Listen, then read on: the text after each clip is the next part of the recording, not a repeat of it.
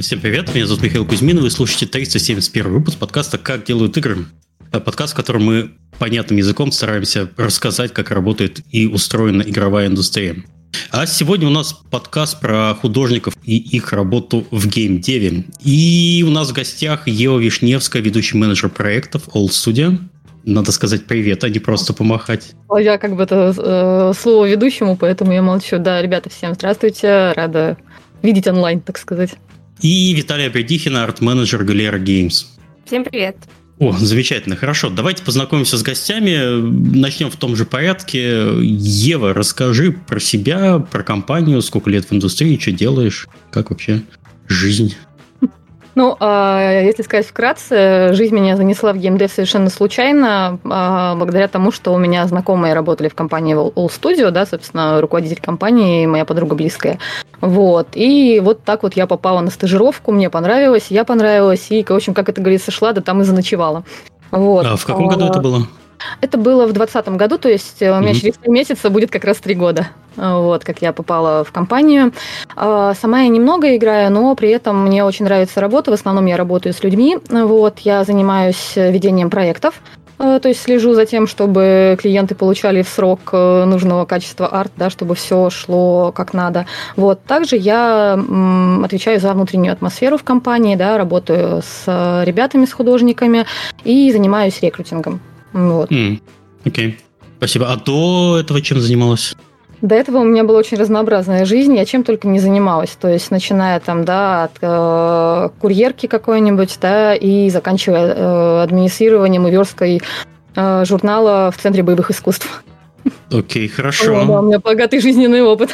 Ну, я, собственно, почему интересуюсь, потому что многие люди, которые там слушают подкаст, э, не всегда себя представляют как, откуда и как можно попасть в геймдев, поэтому хороший пример, От, что... Откуда угодно просто, откуда, откуда угодно. угодно. Хорошо. Э, Виталия? Э, так, ну, я могу сказать, что, наверное, я с играми более плотно завязана, потому что интересуюсь со школы и играю со школы, и более того, э, с появлением первого компьютера в доме игры принесли вообще родители, и до сих пор они увлекаются очень сильно, в принципе, играми разными. Вот. Э, и после школы я активно искала вообще возможность как-то внедриться в геймдев, но так как я из маленького города, там ближайшая ко мне была стажировка на тот момент в Playrix, но ее, на, на нее можно было попасть только закончив высшее образование. Поэтому я такая, ну, блин, придется идти в институт. Вот. Mm-hmm. Но в итоге институт я не закончила. Я перепоступила в колледж. В итоге я по образованию художник. Вот. Но в 2017 году вообще сбежала с учебы на несколько дней на свой первый девгам. И я бы считала свое полноценное пребывание в индустрии с 2017 года как раз со своего первого девгама в качестве волонтера. Вот. Там я закадрила своего первого начальника. Ну, как закадрила, в смысле, на работу, чтобы меня взяли потом. Так, такие подробности, хорошо. Кстати, пока мы далеко от Девгама не ушли, Девгам-то через неделю у нас в Гданьске. Напоминаю, что можно вообще э, еще купить билет со скидкой 15% по нашему промокоду KDI15, KDI английскими буквами 15. Э, на сайте devgam.com есть информация. Я там буду через неделю, если что. Приезжайте, увидимся. Вот. Хорошо, продолжай. Ты сбежала на DevGAMM. Сбежала на DevGAMM. Все увидела, со всеми пообщалась, поэтому приезжайте на DevGAMM, и, возможно, там вы закадрите своего будущего первого начальника. Вот, там я познакомилась с Верой. С Верой Величко, да, и мы, в общем, стали потом работать. Я поработала в Owl Studio три года. Вот, и после этого пошла немножко поискать себя, Э, с годик поработала с компанией All Correct. Они были у вас в гостях, по-моему, mm-hmm. в, прошлом, в прошлый раз. Вот, там я побыла арт-лидом годик, и сейчас работаю в Glera Games на позиции арт-менеджер. Собственно, что я делаю? Я делаю э, процессы э, команды художников максимально комфортными и понятными, чтобы у всех были была работа, чтобы mm-hmm. были понятны ТЗ, чтобы все было в срок, четенько, ну и, соответственно, все были максимально довольны, насколько я могу на это повлиять. Хорошо, а я забыл спросить, чем конкретно вот All Studio занимается и Glera Games, вот что вы делаете как компания? All, All Studio там.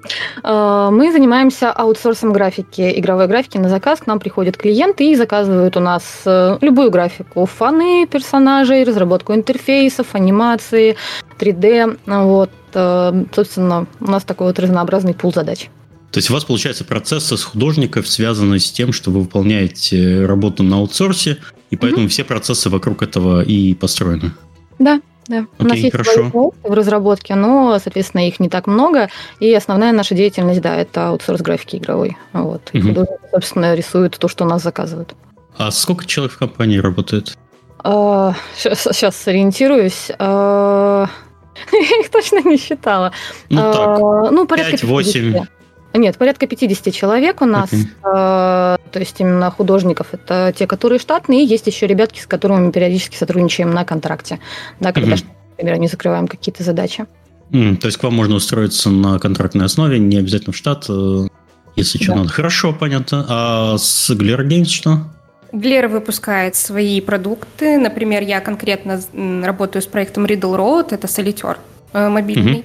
Вот. У нас есть еще ряд проектов. Флагманом, по-моему, является Mahjong э, Treasure Quest, который доступен, по-моему, и на мобилках, и в социалках. Врать не буду. Я с этим проектом не работаю, поэтому ничего не буду говорить, но мне там нравится графика. Вот. В самой компании что-то, мне кажется, уже больше ста человек, но именно художников по головам не считала на всех проектах. Угу. Я смотрел на сайте, у вас э, работа либо ремонт, либо Вильнюс. А где-то еще есть офисы? Э, да, есть в Беларуси, в Минске. Э, И есть на Кипре, но там пока все такое еще в зачаточном угу. состоянии вырастет, будет. Как, как и все на Кипре. как и все на Кипре, ну да. Хорошо, то есть в офис Вильнюсе либо ремонт, э, либо вот э, в Беларуси можно посмотреть и да. потенциально развитие кипрского, кипрского да, офиса. Да, да. Окей, хорошо. Э, а Wall Studio э, у вас, я тоже понимаю, ремонт можно, а еще где-то есть офисы? Э, нет, на данный момент у нас удаленка. Все удаленка. Да, пока что удаленка, да. Но, соответственно, планируется возобновление офисной работы в Москве, как минимум. Вот. Ну, дальше посмотрим, как пойдет. Угу. Окей, хорошо, спасибо. Ну, давайте перейдем к нашей теме. Вообще, почему ну, так важно вообще говорить о том, как правильно искать себе место в индустрии. В чем вообще, э, в чем соль этого процесса? В каком порядке будем отвечать? В том же, в каком представлялись? Чтобы... Не, у, вас, у нас вообще абсолютно свободная беседа. Можно вообще молчать? Э, дядя Миша задает глупые вопросы, вы такие, фу, что он несет вообще, и все. Тем не менее, план писали вы, вам поэтому отстреливаться по всем пунктам. Ну, давай я тогда начну, с вашего позволения. Mm-hmm. Вообще э, тема сама по себе родилась из э, общей боли, так как мы с Евой ну, были в одной студии и, в принципе, плотно общаемся именно с точки зрения того, как художники работают в индустрии, как они себя там чувствуют, какие есть запросы и какие мы встречаем проблемы, когда нанимаем кого-то э, в компанию. Вот. И часто сталкиваемся с тем, что не все э, люди, которые приходят в индустрию на позицию художника, понимают, куда они попали. И из-за mm-hmm. этого у них происходит такая своего, такого своего рода культурный шок. То есть они, возможно, ожидали вот чего-то, там себе рисовали какие-то воздушные замки, приходят, и это разбивается о суровую реальность, но при этом это не всегда связано в целом с, с индустрией. Иногда это связано с типом компании, которую они выбрали, потому mm-hmm. что есть разница между продуктовыми компаниями, аутсорсом, фрилансом, там разные типы деятельности подразумевают ряд своих особенностей, и про это, к сожалению, мало кто понимает, приходя в индустрию, поэтому об этом важно говорить, чтобы как раз-таки не встречать вот этого диссонанса. Ну, это же не только художников касается та же проблема, не знаю, у людей э, любой профессии, которая геймдев. Чаще всего люди себе представляют разработку игр немножко романтизированно. Вот поэтому ее, ее очень часто выбирают по этой причине. Поэтому очень часто соглашаются на более низкую оплату, чем, не знаю, там, кипрский, кипрская банковская индустрия. Вот на Кипре очень тяжело сотрудников искать, потому что там любого сотрудника перекупает спокойно ближайший банк. В этом, в этом тоже проблема. А, ну, если человек, если человек ради денег, а тут ради геймдева, Есть такое, да, романтизация тут тоже играет не последнюю роль, поэтому, опять же, важно э, говорить, э, для этого я считаю, вот как раз э, подкаст «Как делают игры» во многом открывает глаза на то, как э, целом это работает на самом деле. Вот. Но у художников, опять же, да, так как это творческие личности, у них всегда чуть более вот такое яркое восприятие к творческой деятельности, все тяготеют. И, ну, честно говоря, нельзя сказать, что это там абсолютно не творческая деятельность. Тут тоже надо сделать поправку, что мы сейчас типа нагнетаем, что вот все не так, как вы думаете. Оно так, ну, поправочками.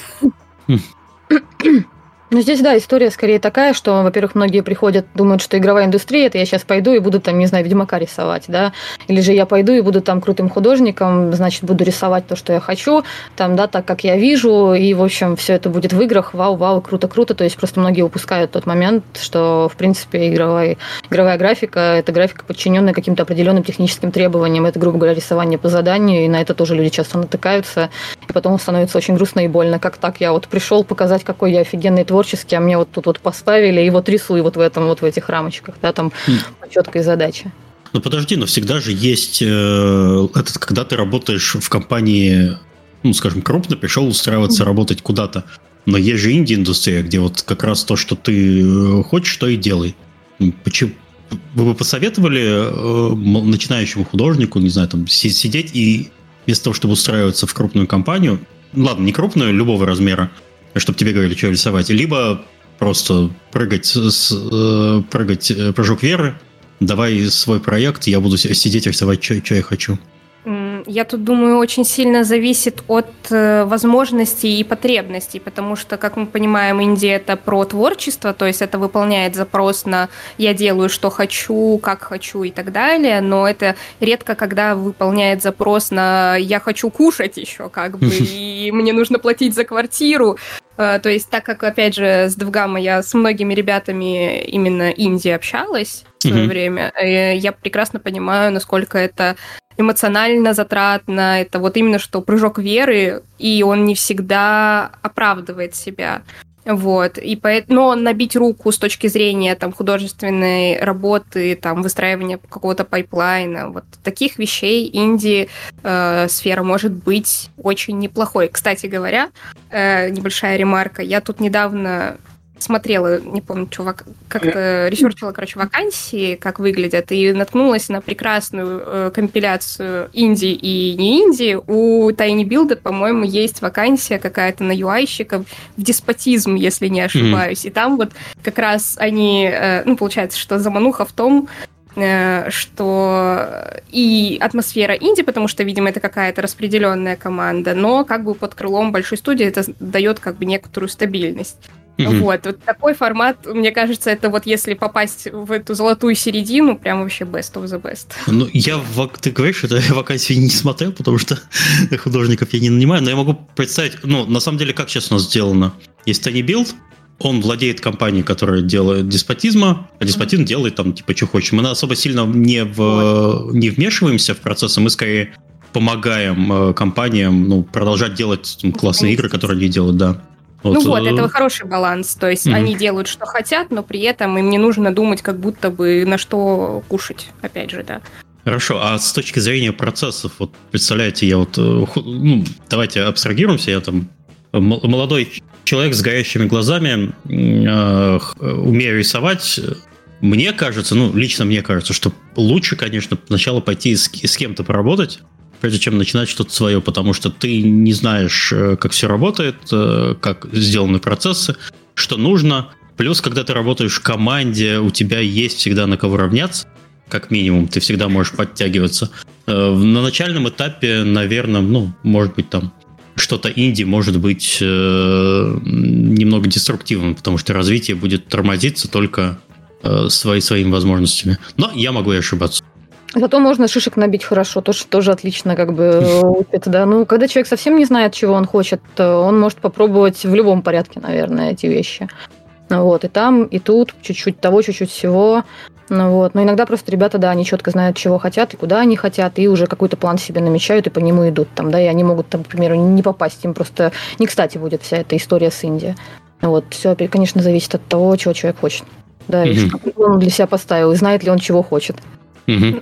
Но есть еще очень важный момент, э, хочется оговориться, что мы вот сейчас в той точке, когда очень много курсов есть и информации в интернете, которые, в принципе, говорят о том, что э, в, перед тем, как э, думать о том, что вот я попадаю в игровую индустрию, нужно определиться более-менее хотя бы с направлением, потому что все и сразу охватить невозможно и не нужно, более того, это даже вот правильно, что деструктивно. Потому что когда ты хватаешься за все, ты в итоге нигде не преуспеваешь. Угу. Вот, и чтобы попасть куда-то более конкретно, нужно как раз-таки определить, что именно ты хочешь делать и в какую студию, с какой стилистикой там, и так далее. Про это благо сейчас говорят на самом деле чаще, больше и учат этому даже на курсах.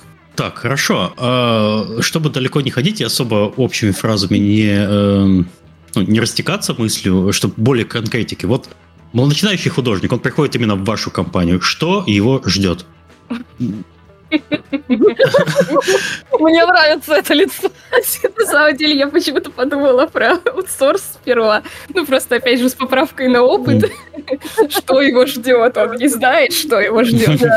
Если бы он знал, но он не знает. Но об этом расскажет Ева. Я сейчас за ну, как бы не то, что прям за Глеру, а скорее за продуктовую, наверное, компанию скажу целом, mm-hmm. потому что там плюс-минус, наверное, требования будут э, схожи. Э, для продуктовой компании актуально, что вот человек... Э, давайте так, сейчас сформулирую по-другому. Э, есть направление, допустим, э, персонажники, локационщики, иконочники, там, художники малой графики, художники по интерфейсу. То есть вот такие общие направления, на которые, в принципе, делятся э, арт-работы э, в геймдеве.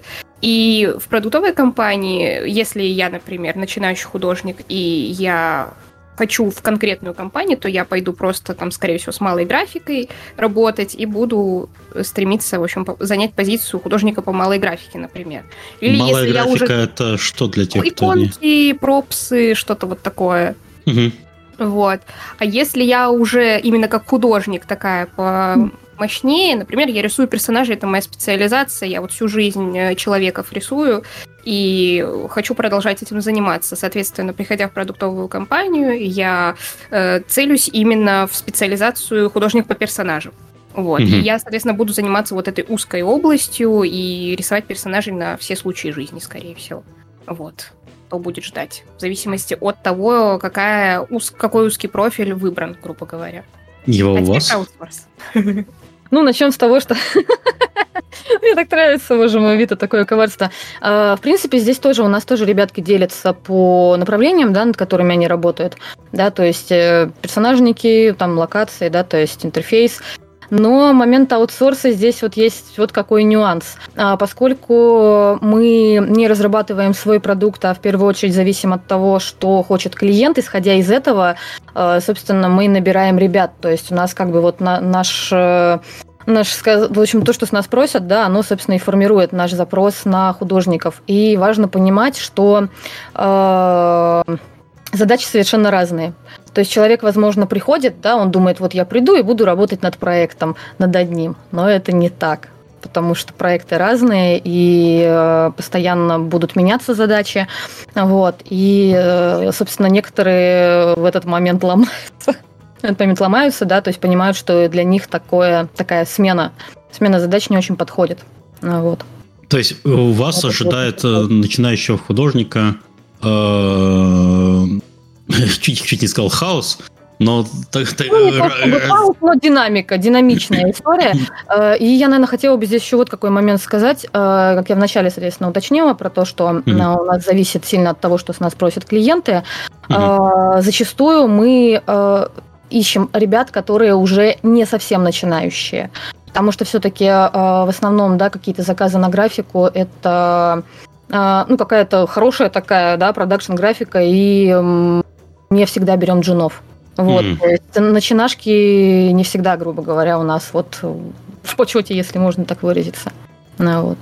Э, а вы предпочитаете работать больше с, э, если, со специалистами широкого профиля или вот больше узкая специализация интересует? Э, в принципе, и те, и те. То есть нам нужны и те, и те, потому что, да, к примеру, э, широкий профиль, им можно закрыть большее количество задач. Но, опять же, mm-hmm. чем шире профиль, да, тем э, человек более скилловый должен быть. То есть у него уровень повыше, потому что, к примеру, какой там джун, да, который немножко того, немножко всего, у него, скорее всего, какие-то области будут проседать. То есть какого-то широкого профиля специалист, это, скорее всего, уже middle там и выше, к примеру. Но и узкого профиля спецы нам тоже нужны. Например, там мы ценим хороших персонажников, потому что человек, который хорошо может концептить персонажа, и он прям, ну, на вес золота. Вот. Так, а, а подробнее про специализации можете поговорить вообще? Мы так вскользь э, про это поговорили, а если прямо конкретно разделить, э, какие виды художников бывают? А, соответственно, у нас бывают концептеры, да, которые разрабатывают концепты, бывают художники по интерфейсам UI-щики, да, бывают э, персонажники, бывают художники по иллюстрациям, локациям. А, вот. Вита? Или это был ко мне только вопрос? Не, это я, целом, я со всеми общаюсь. Да. Я просто думаю о том, что палитра в целом на выбор специальностей в аутсорсе по априори шире, потому что заказы бывают разные. Угу. Я бы еще сделала под категории, например, по стилистике, потому что, например, человек, который специализируется на персонажах, ну, казуального стиля, он вряд ли хорошо подойдет э, для персонажей для семиреализма. То есть есть ряд проектов, которые требуют э, большей реалистичности в изображении других методик, других пайплайнов. Вот. Э, есть специалисты, которые могут любых персонажей, есть те, которые, например, концентрируются прям совсем узко, но они там шедевральны в своем э, в своей вот этой специализации. Вот. Э, поэтому тут я бы вообще разделила на то, что есть генералисты, которые могут вообще там ну, плюс-минус все, но это очень редкие единороги, которых с достаточным скиллом сложно найти.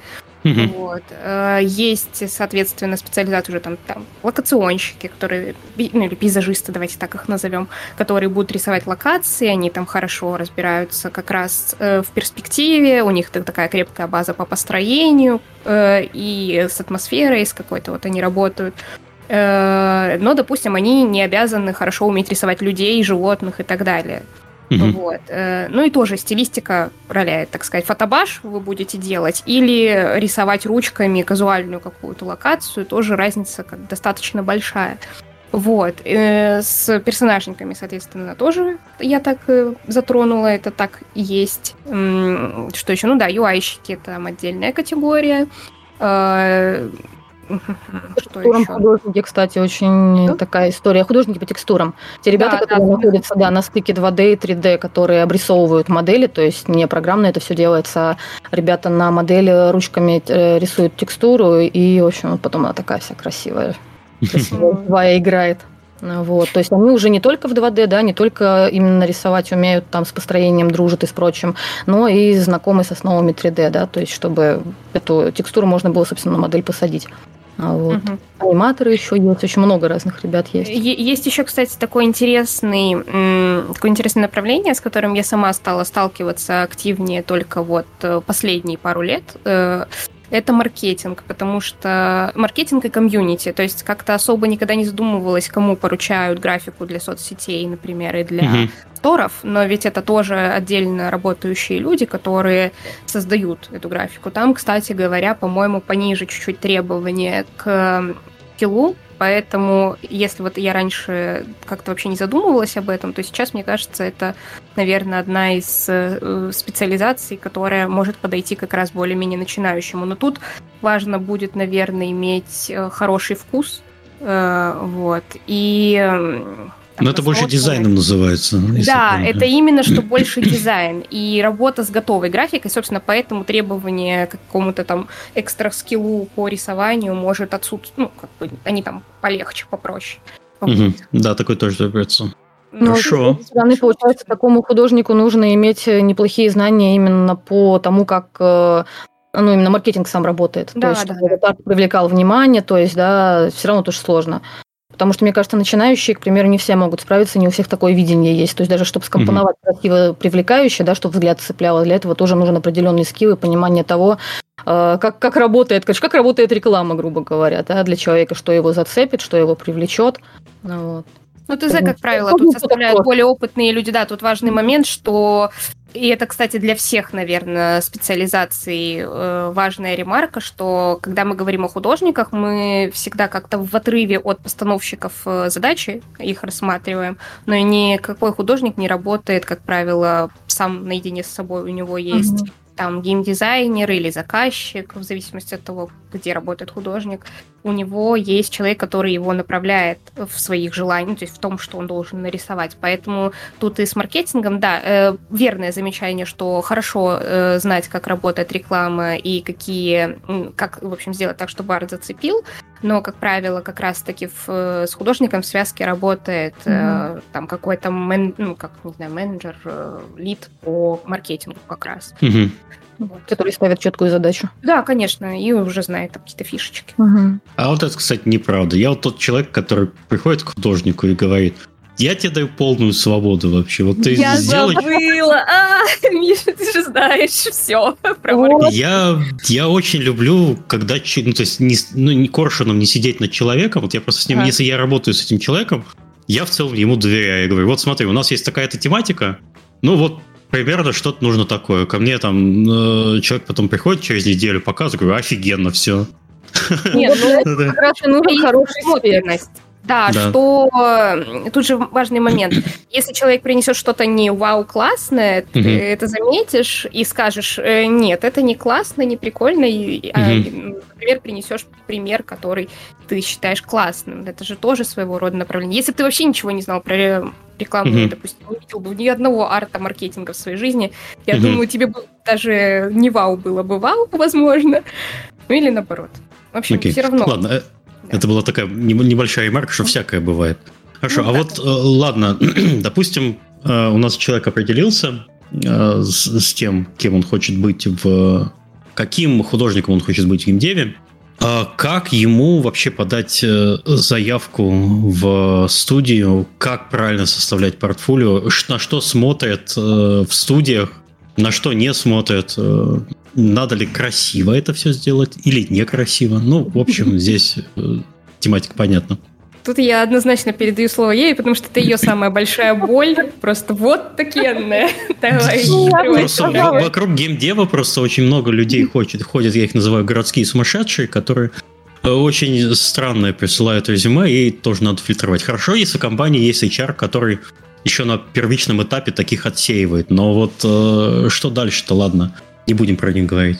Ой, извините, можно я ремарку небольшую про городских сумасшедших? Если вам кто-то скажет, что тестовые задания вымерли и вообще они не нужны, и компания, которая предлагает вам сделать тестовые, плохая, не верьте. Это все полная фигня. Не верьте. Так. Это городские сумасшедшие доводят смуту.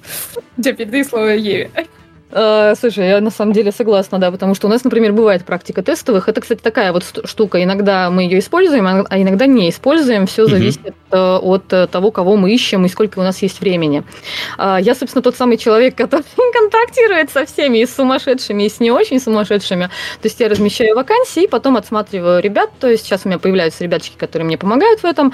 Но в целом я помню те прекрасные периоды, когда этим занималась чисто я. Вот, то есть смена у меня там, к примеру, там остается сколько-то часов до конца смены вечерком, я наливаю себе чаечек, грубо говоря, беру валерьяночку и иду отсматривать отклики на вакансии или почту.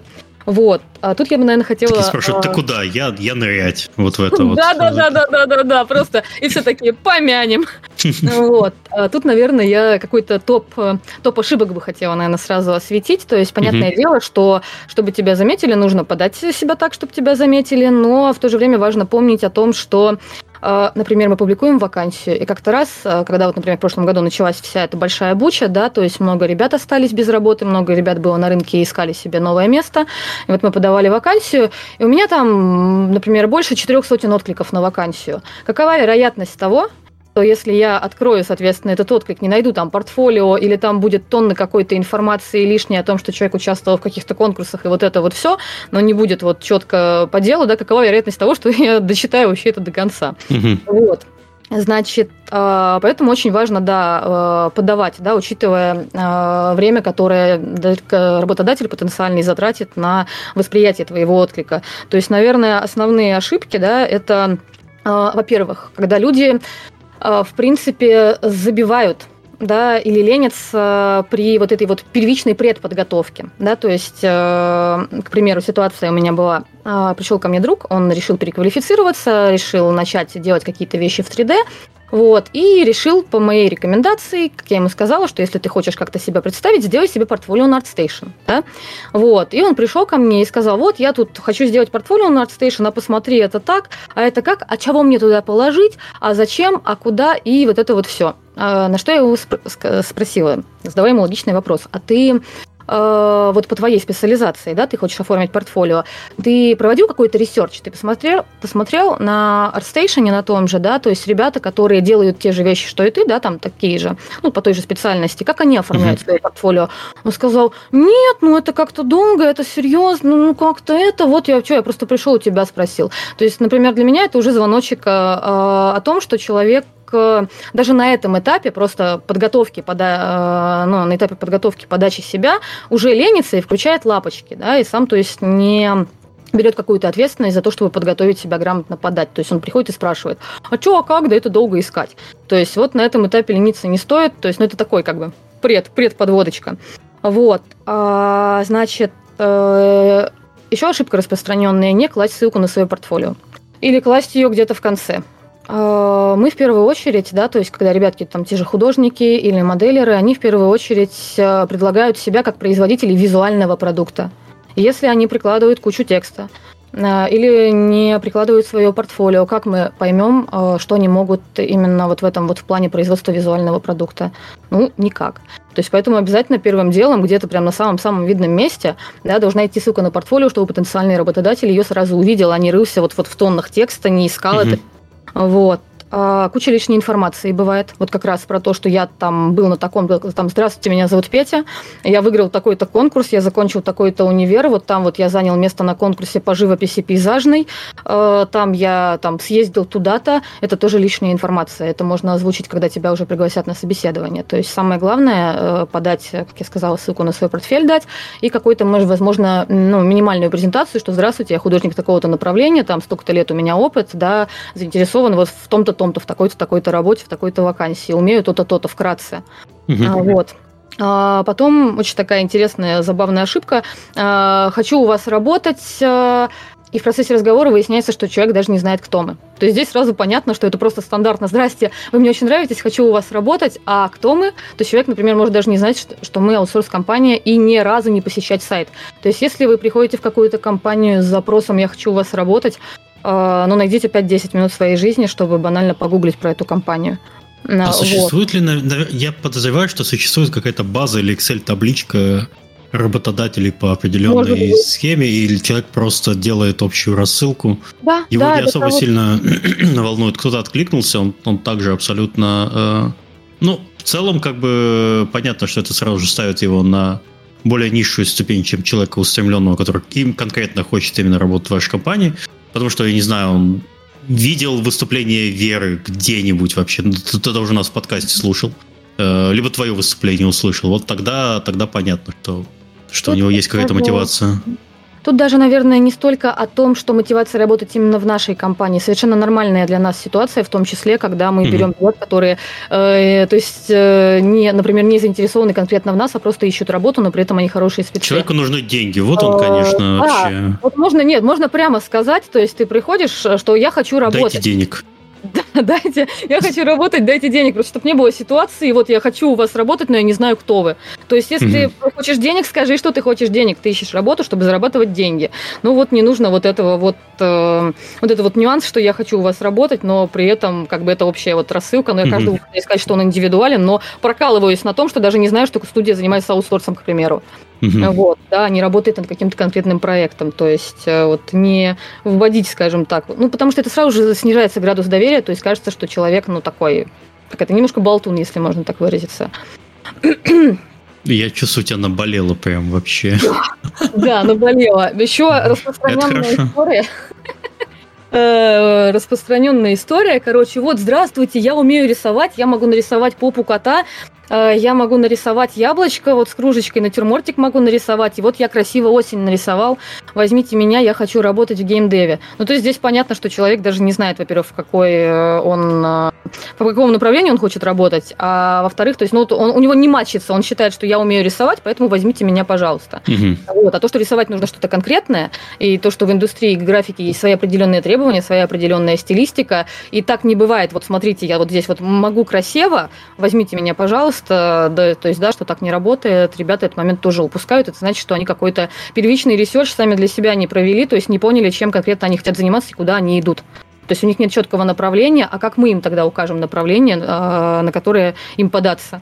Вот, потому что вот этот вот неопределенный запрос «возьмите меня», он тоже как-то, ну, не внушает доверия, скажем так, потому что, ну, хорошо, ну, вот ты там красиво рисуешь маслом, но куда мы тебя пристроим? У нас же определенные требования, у нас, mm-hmm. не знаю, визуальная графика есть, реаловая, у нас CG-графика, вот. Э, Я уже много раз эту историю рассказал, когда я только начинал в геймдеве работать, у нас мы делали э, Java игры для мобильных телефонов, и первого художника на, э, на постер арты, которого мы нашли у нас в Калининграде, это был человек, который церкви расписывал. То есть он э, на компьютере работать вообще не умел. Он э, мог рисовать хорошо. Ну, по, по нашим меркам, по нашим требованиям. Что он делал? Он брал ватман, рисовал на ватмане нам постер, Потом э, второй художник Влад разрезал этот постер, чтобы он в сканер влез. Мы это сканировали, а потом э, Влад это да, оцифровывали, сшивали это и, и потом уже обрабатывали. То есть, ну, потом, конечно, он научился и с компьютером работать, но вот как бы взяли вот человека такого уровня. Вы понимаете, какой голод кадров был тогда? Это было... Огонь история вообще. 2004 год, наверное, 2003-2004 год. Вот сейчас да, это уже не прокатывает. Не работает, да, потому что сейчас на рынке много специалистов, которые, э, как это знают, могут, умеют, понимают и подать себя могут, да, то есть, конечно, им предпочтение отдается им, да, и те, кто, кто умеет пользоваться фотошопом и знает, что такое слои режима наложения. Вот. Так что да, возьмите меня, пожалуйста, я вот умею рисовать, не прокатывает. Вот. А есть ребята, которые приходят в формате «я, короче, я крутой», короче, я очень много чего умею. А, самый вот у меня был момент, э, приходил соискатель один э, за год несколько раз. И это была самая, наверное, горячая история всей моей практики. То есть приходит человек, у него в портфолио а, лежит э, ну, арт, который, грубо говоря, надо еще дорабатывать. То есть mm-hmm. видно, что база проседает у человека, ну, явно он не мидл. Вот. А, и при этом весь арт в вотермарках, чтоб не сперли. Это еще при мне было. Да, и этот человек приходил еще много раз. Потом в какой-то, то есть э, мы, как правило, то есть, э, поскольку я работаю с людьми, мне никогда не хочется отказывать жестко. Я, конечно, никогда не скажу, что это нельзя пускать в продакшн. Здесь вот проблемы везде. Иди учись, человек, надо еще учиться. Конечно, я так не скажу. То есть это всегда как отказ всегда какой-то мягкий и такой вот, что да, там нам на данный момент требуется там а, немного там другие навыки, там да, сейчас подходящих задач нет. А человек начинает, а какие вам навыки требуются? Я вообще-то все умею. Вы мне скажите, что вам не нравится. А Затем тестовое сделаю. В общем, э, раза два или три человек попросил у меня тестовое, не проблема, я дала тестовое. Человек позиционировал себя как художник-реалист. Вот, кстати, когда мы, да, вот Вита правильно упоминала, когда мы говорили про персонажей, что есть казуальные, есть семиреалистичные, есть реалистичные. В целом, как бы графика, стилистика графики в играх, она делится на эти направления. Вот, то есть э, человек позиционировал себя как реалист, дала ему тестовое, я как раз тогда э, работала очень много с реаловыми проектами, и вот присылает мне человек тестовое, у меня от него на голове волосы шевелятся, вот, вот, и э, говорит мне, э, все, вот, короче, я все сделала, все, все отлично, все шикарно. Я смотрю и понимаю, что не все шикарно. Надо дать фидбэк, я даю какой-то комментарий там, да, по основам, вот где, соответственно, к чему, грубо говоря, есть вопросы, каким там направлениям, там, да, по работе э, со светотенью, э, с цветом, там, с пропорциями, с пластикой и прочее. Вот, на что человек выдает мне комментарий, что вот мы просто зажрались. То есть такой случай у меня тоже. Мои бабушке нравятся. Не знаю, как вам, но бабушка сказала, ты хорошо нарисовал. Ну, здесь как раз еще в целом, то есть, да, что-то про мы, то, как Слушай, что-то мы это совсем затоксичили вообще. Э, что такое? Давайте, есть же светлые. Давайте как-нибудь баланс восстановим. Может быть, есть светлые умы в, индустрии, которые... А то ты все про проблемы, про проблемы. Нет, скорее, да, про топ ошибок, конечно. Светлые умы, конечно, есть. Сейчас я приведу пример э, светлого ума.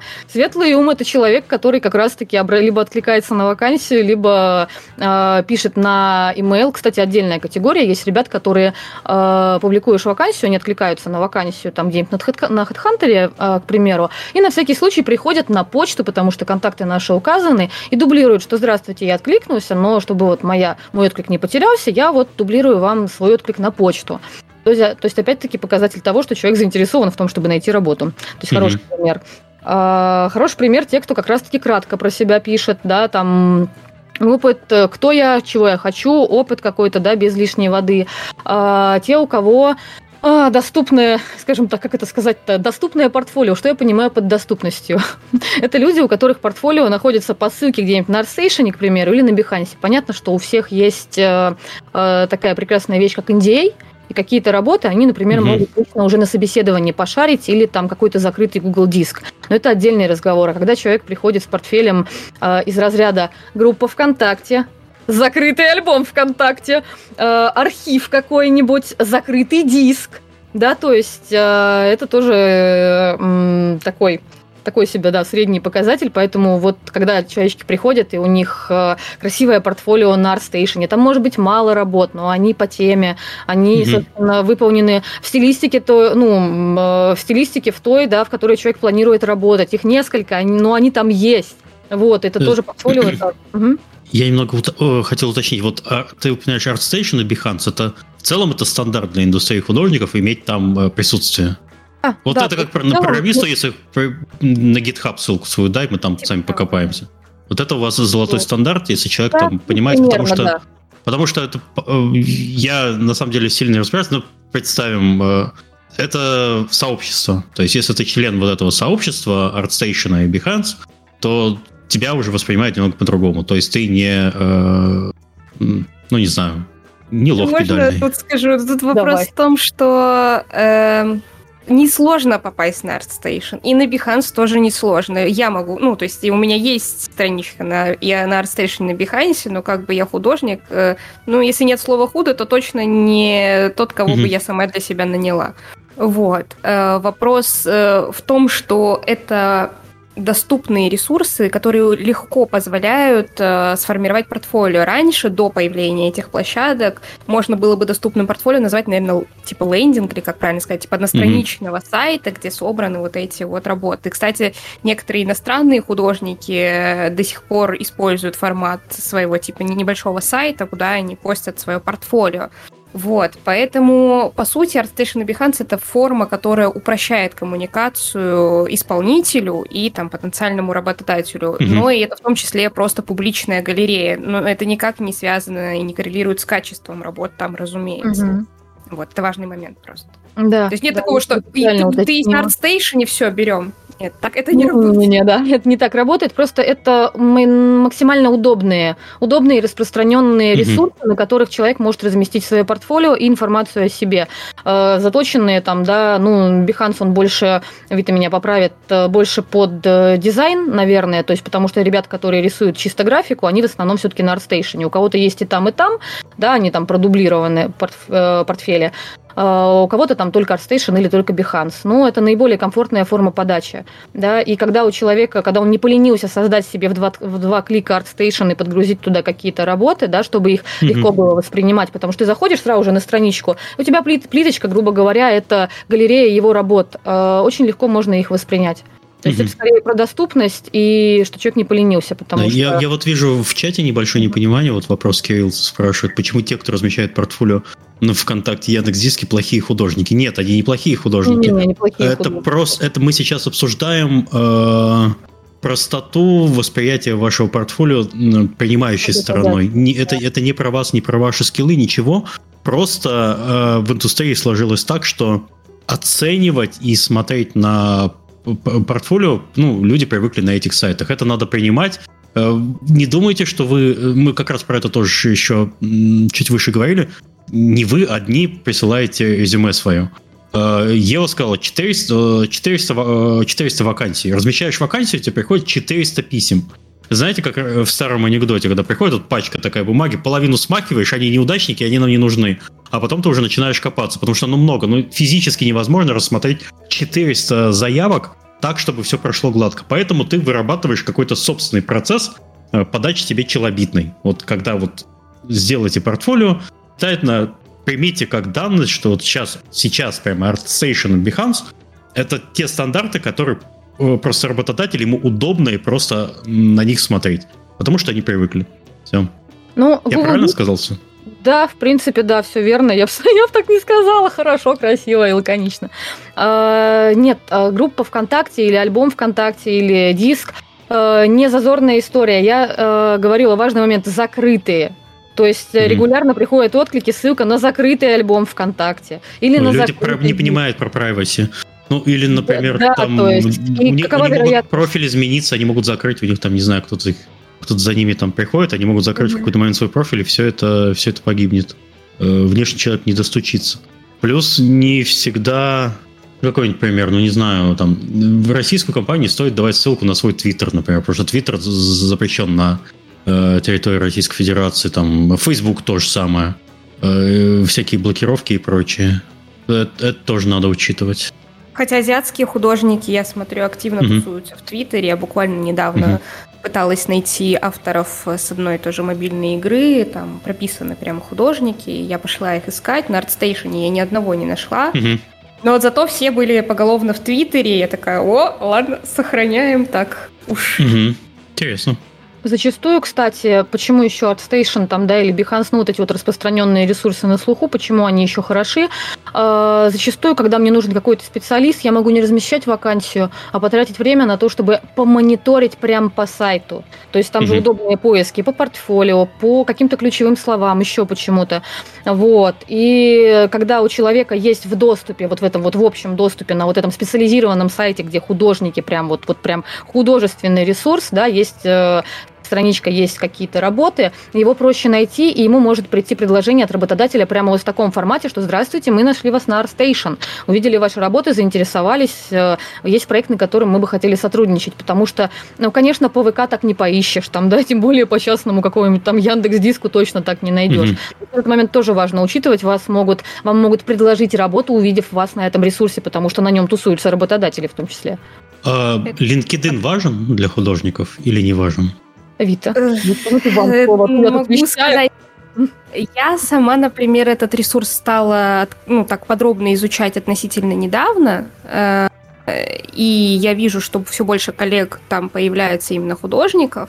Э, я бы сказала, что это удобный выход на HR. Если вы активно в поиске, то, возможно, вам так будет проще по сети контактов найти э, компанию, с которой вы быстрее выйдете на контакт. Но, и, разумеется, там э, форма взаимодействия примерно та же. Вы подаете ссылку на портфолио на каком-то ресурсе, и общаетесь там, как в чате уже с HR. Просто, вот говорю, там mm-hmm. предметнее, проще найти, к кому постучаться. Mm-hmm. Ну, кстати, я использовала линки для того, чтобы погуглить специалистов, потому что, как правило, ребята у себя в описании указывают да, свою какую-то специализацию. У меня есть опыт, да, грубо говоря, гуглежки по линке до определенного уровня спецов, там, да, определенной, э, определенного направления. Угу, хорошо. Хотя, конечно, удобнее, как, как же, как, это, как я говорила, да, что все-таки графика это визуальный продукт, удобнее гуглить там, где можно легко посмотреть этот визуальный продукт. Вот. Поэтому, наверное, речь, да, про, про ArtStation. Да, про ArtStation прямо люто плюсую, так сказать, потому что, опять же, по опыту компаний, в которые, ну, вот, э, э, я точно знаю, и сто процентов скажу, что, допустим, из All Correct ребята смотрят на ArtStation, ну, вот ищут себе иногда э, кадры тоже там на какую-то, типа, как это правильно называется-то, договорную, типа, основу, вот. Так что, и я знаю, что художникам, с которыми я общаюсь, э, плюс-минус регулярно пишут, то есть если это прям какие-то скилловые, хорошие ребята, им э, достаточно часто пишут на ArtStation именно с предложениями работы. Вот. Что mm ArtStation — это добро. Окей, хорошо. Допустим, ваше резюме не смахнули со стола, вы не неудачник, э, с вами начинается какое-то первичное общение. Что дальше? Собеседование приглашение, что? У нас, э, я честно скажу, что вот... Тестовое задание? Я напрямую, например, наймом не занимаюсь. Я могу угу. только примерно сориентировать, на что это похоже плюс-минус везде, но Ева тут меня поправит, потому что она и непосредственно этим занимается. Чаще всего, в зависимости от э, размера компании с вами э, там списываются, соответственно, смотрят ваше портфолио. Если по портфолио вы подошли, то с вами назначается встреча. Иногда у компаний происходит несколько встреч, потому что так заведено там по регламенту для разных э, специальностей по-разному. Но я думаю, что с художниками тоже может быть более одно, одного собеседования. К этому нужно относиться ну, нормально. Это mm разного уровня, как правило, специалисты с вами, возможно, хотят поговорить, потому что, как мы помним, 400 откликов, на 400 откликов арт-директора отвлекать, например, мы не можем. Вот. Но так как это работа HR, они вот как-то это обрабатывают, и, допустим, э, ну окей, 200 смахнули. Мы забыли о том, что 200 неудачников смахнули. Э, вот 200 у нас остается, значит, созвонов. Э, первичные могут провести какие-то там HR, Угу. Вот, и, скорее всего, могут назначить дополнительную встречу уже с каким-то специалистом, который будет непосредственно с вами работать. Вот, и тестовое задание ну вот, кстати, в разных компаниях тоже по-разному, насколько я слышала, знаю. Э, могут сперва первично поговорить, оценить софт-скиллы, что вы там не странненький, не скандалист и вообще в адеквате, так скажем. вот, и после этого предложить вам тестовое задание. Э, на которое дается, соответственно, какое-то время на выполнение, и после этого если результат успешный, с вами как раз-таки назначают вторую встречу уже с каким-то профильным специалистом, иногда тестовое задание приходит в ответ, грубо говоря, на ваше резюме, на ваше портфолио. Ну, вот мы посмотрели, что вы рисуете там для себя или рисовали на предыдущих местах работы. Пожалуйста, попробуйте выполнить задачу, которая будет максимально приближена к условиям того, что вы будете делать на нашем месте, так скажем. Э, у меня сразу наводящий вопрос про тестовое задание. Очень часто слышу бухтеж, э, да и в чате вон тоже бухтит народ. Бесплатные тестовые задания. Вообще принято оплачивать тестовые задания, потому что человек тратит свое время. Не факт, что у вас э, то, что он сделает, будет использоваться, но человека, если он там, не знаю, где-то в, в настоящий момент где-то работает или что, ему как-то надо на это время тратить. А если оно еще и длинное, то человек, э. скорее всего, это... Или я сейчас затрагиваю вообще такое... Нет, нормальная тема у меня. Это нормальная тема, да. Я сейчас э, быстренько за две просто как бы, за угу. два скажу, потому что я имела опыт работы, когда и оплачивали тестовые, и опыт работы, угу. когда не оплачивали тестовые. И такая, и такая практика существует, то есть чаще все-таки прибегают к тому, что это бесплатный тест, но я согласна с тем, что кандидат тратит на это время, все вот это вот. Но если, в общем, моя мысль в чем? Э, если работодатель предлагает вам бесплатно выполнить тестовые, э, договоритесь о том, чтобы вы могли, например, опубликовать портфолио. Вы потратили время, если не на найм в конкретную контору, то вы потратили время на пополнение своего портфолио. Это вполне себе ну, как бы э, сделка, так скажем, достойная, потому что вы проработали по задаче, которую вам поставила реальная компания. Это значит, что вы уже как бы краем глаза посмотрели на то, как это работает. Если у вас совсем опыта нет, для вас это будет э, ценный обмен. Вот, если вы уже, допустим, не знаю, были в какой-то конторе, и для вас это не в новинку, естественно, вы можете считать, что э, да я с этого ничего особо не получу, но так или иначе э, наполнение портфолио это тоже затрата времени, но вы сами себе его никак не оплачиваете, когда его наполняете, когда рисуете для себя. Вот, если платное тестовое, такое тоже бывает, э, но тут важно понимать, что работодатель не будет использовать неуспешное тестовое. Ну, то есть вы нарисовали что-то, э, вам за него дали деньги, потому что вы потратили время, а работодатель с этого что получил? Он графику эту не использовать не может, он ее просто вот так вот тук-тук-тук и выкинет. И денежки свои тоже, соответственно, получается, таким же образом выкинет. То есть э, тут уже работодатели могут э, начать бухтеть, мол, а за что я должен вам денег? Вы нарисовали? За время, ну, то есть вы ищете специалиста, который скажем так, за, э, закроет ваши проблемы. То есть э, здесь обоюдный договор с двух сторон. И... Если мы его найдем, он же, мы же его наймем, и он будет получать mm. зарплату. А если он нарисовал и, допустим, вот такой, как вот Ева рассказывала, да, тысячу ошибок наделал, там все ему mm. еще дорабатывать, и он совсем-совсем не подходит, но он же как бы потратил свое время. Mm-hmm. И тут вот такая вот э, скользкая тема начинается, что с одной стороны, как бы компания э, может сказать, ну, молодец, ты поработал, вот тебе фидбэк, например, это наш лид потратил тоже время, например, дать тебе фидбэк, положи это себе в портфолио, пожалуйста, mm-hmm. это не облагается там NDA, NDA и все такое. Э, мы как бы обоюдно потратили друг на друга время, угу. поэтому как бы без денежка, без денежка. Okay, понятно, а платить вы, вы не хотите, да? хорошо, все понятно. Типа, просто э, я была на стороне компании, которая платила за тестовые. Иногда это было, ну, до комичного, что приносят совсем неподходящий результат. Денег, как бы мы договорились, что мы даем при любом раскладе, но и получается, что а компания что с этого поимела? Она ни специалиста не получила, ни графику не получила, ничего не получила, только потратила. И таких даю, вот 400, даю, даю бизнес-идею. Да, Ходить по, собесед... по платным собеседованиям. Вот мы иногда так, мы иногда и думали, что есть люди просто, которые так и делают, честно говоря. Ну вот Ева пусть расскажет свой. Хорошо. Давай, Ева. Ну тут, кстати, есть момент, я вот э, этот самый про положить в портфель, это такое небольшое отступление, а потом, да, про тесты и собеседование скажу.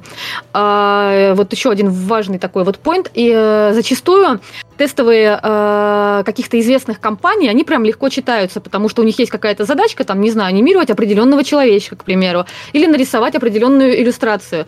И когда у человека в портфеле лежат только работы э, тестовые для разных компаний, или же только работы с курсов, потому что у некоторых курсов, вот, ну, тоже там рисуют, грубо говоря, одно и то же. Например, Смирновскую книжку ни с чем не спутаешь да, mm то есть когда лежат только с курсов работы и только тестовые, э, тоже, короче говоря, такое э, в общем, ну, лучше, Видно, лучше что добавлять... человек только учится, понятно. Ага. Да, да, то есть хорошо бы добавлять, даже когда учишься, хорошо бы добавлять какие-то свои проекты, копии там других проектов, других студий, собственно, можно указать, что вот я там для этого проекта что-то придумал, к примеру, да, сам, или же вот просто скопировал, перерисовал. Будет понятно, что человек в состоянии красиво перерисовать что-то. Вот, но это так, тоже такая небольшая ремарка.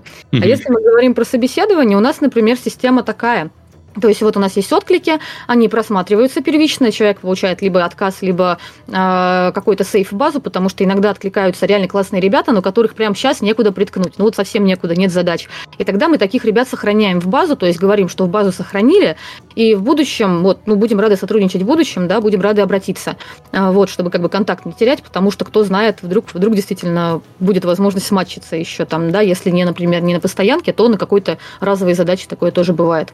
Вот. И после этого, да, проходит собеседование, э, где как раз-таки, как Вита сказала, проверяется человек. То есть мы общаемся о навыках, рассказываем вкратце о компании, угу. заодно проверяем софт-скиллы и какую-то адекватность, да, потому что, к примеру, я вот когда начинала, мне прям ставилась такая задача обязательно вот смотреть, э, ну вот как, ну то есть как человек себя ставит, да, как он себя ведет на собеседовании, то есть, да, насколько вот он может вписаться или не вписаться в нашу команду. Конечно, такое сразу не определишь, да, а, но тем не менее иногда вот, ну, видно, что какие-то... Бывают люди, по которым сразу видно, что, ну, скорее всего, не сработаемся. Mm-hmm. Вот. А если мы говорим о тестовом, тестовое вообще у нас тоже опционально, то есть бывает оплачиваемое, бывает неоплачиваемое.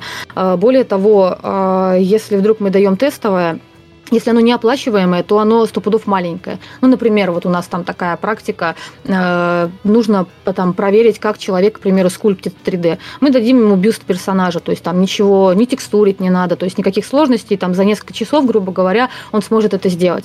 И плюс мы заранее проговариваем, что вот, например, конкретно вот эта вот тестовая, конкретная эта задача, она, к примеру, не оплачиваемая. Да, то есть готов ли ты взять такое тесты? У нас нет такого, что мы вот взяли, и это вот все. То есть мы у нас все тестовые неоплачиваемые, делаешь, что хочешь, не хочешь, не делай, все, короче, все, короче, жизнь, боль. Да, то есть мы сразу все озвучиваем. Вот такая так-то выглядит задача, вот такой-то объем, такие-то требования. Соответственно, это, э, эту задачу, к примеру, мы не оплачиваем, да, это тестовая. То есть подходят ли тебе такие условия? То есть мы, ну, слушаем, да, то есть если человеку не подходит, ему там некомфортно, то он не просто не берет тест, к примеру. А есть тестовые, которые оплачиваются. А, вообще тестовые мы даем, когда по портфелю не, не вполне понятно. То есть вроде как есть какие-то схожие работы, к примеру, да, которые могут подойти нам под конкретный проект. а вроде бы вот, ну, не вполне ясно. Ну, такие вот, ну, нюансы бывают, особенно на каких-то сложных технических задачах. Вот, и вот тогда предлагаем, да, вот, тест.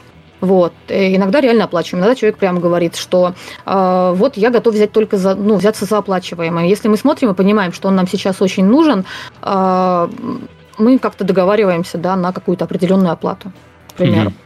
Вот, то есть все очень варьируется, мы находимся постоянно в диалоге, и вот э, нет такого, что мы хотим кого-то там нагнуть, нагреть и так далее. Плюс тестовые в работе не используются. Мы не даем людям а, какие-то задачи, которые мы потом будем использовать mm-hmm. в работе. То есть нет mm-hmm. такого, что вот э, ты нам за бесплатно что-то сделаешь, а мы потом это вот э, отдадим в работу, да, и на этом какие-то денежки получим. Нет, это просто чисто посмотреть, э, что человек может, чего он не может.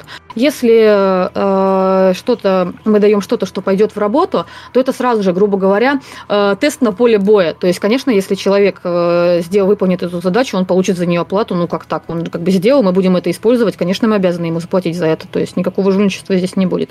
Угу. Вот. Ну, такая вот у нас политика с тестовыми. Но, не, как я сказала, не всегда даем. Иногда сразу понятно, у человека, например, какое-то большое обильное портфолио, опыт работы знатный. Прям вот по наполнению портфеля понятно, что он может и туда, и сюда, и там 20 задач уже у него там лежат вот по, по данному профилю, да, каких-то 20 картинок там, да, подходящих. И смысла ему давать тест нет, то есть там все понятно. Угу. Вот. Окей, хорошо. А, допустим, э, собеседование пройдено, тестовое выполнено или не выполнено, заплачено, не заплачено. Все, берете человека на работу. Э, как происходит процесс отбординга?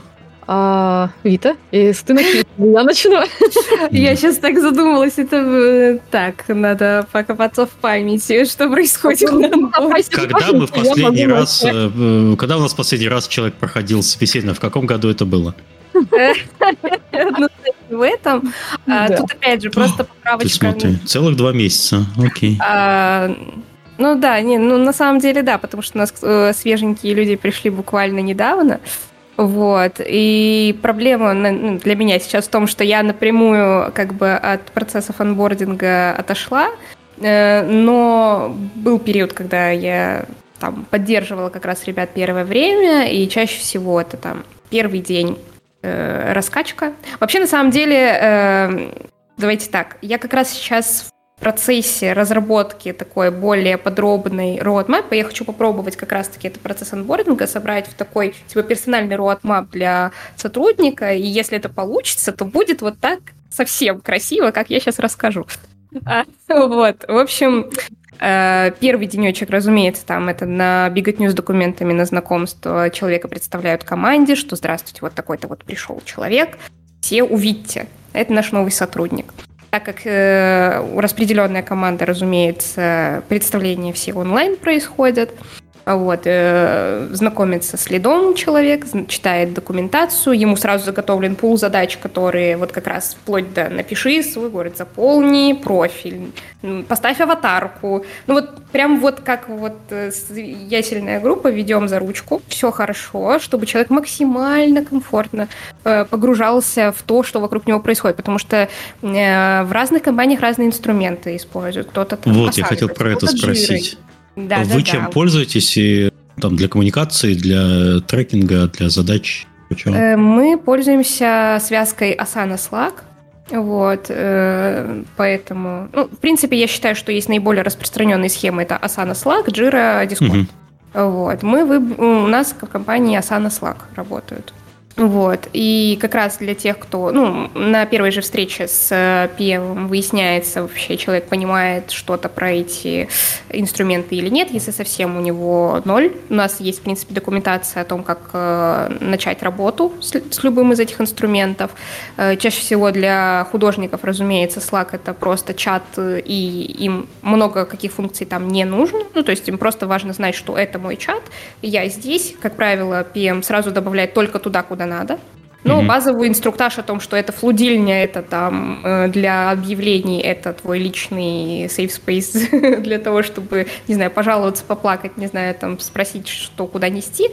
Вот, да, для каждого сотрудника на период анбординга, на, вот это считается у нас три месяца, вообще как испытательный срок, это все мы включаем в период анбординга на самом деле, потому что полноценно человек абсолютно стопроцентно ориентируется во всех задачах и пощупал все возможные виды работ, которые ему могут прилететь, примерно как раз в течение трех месяцев. Вот, на этот период ему выделяется отдельное пространство, где он может э, с любого уровня вопросы задавать вообще, чтобы он не стеснялся и мог тупить на все 150%. И мы его за это не будем ругать, мы ему все объясним, погладим по голове и скажем, ну, солнышко, вот, все так.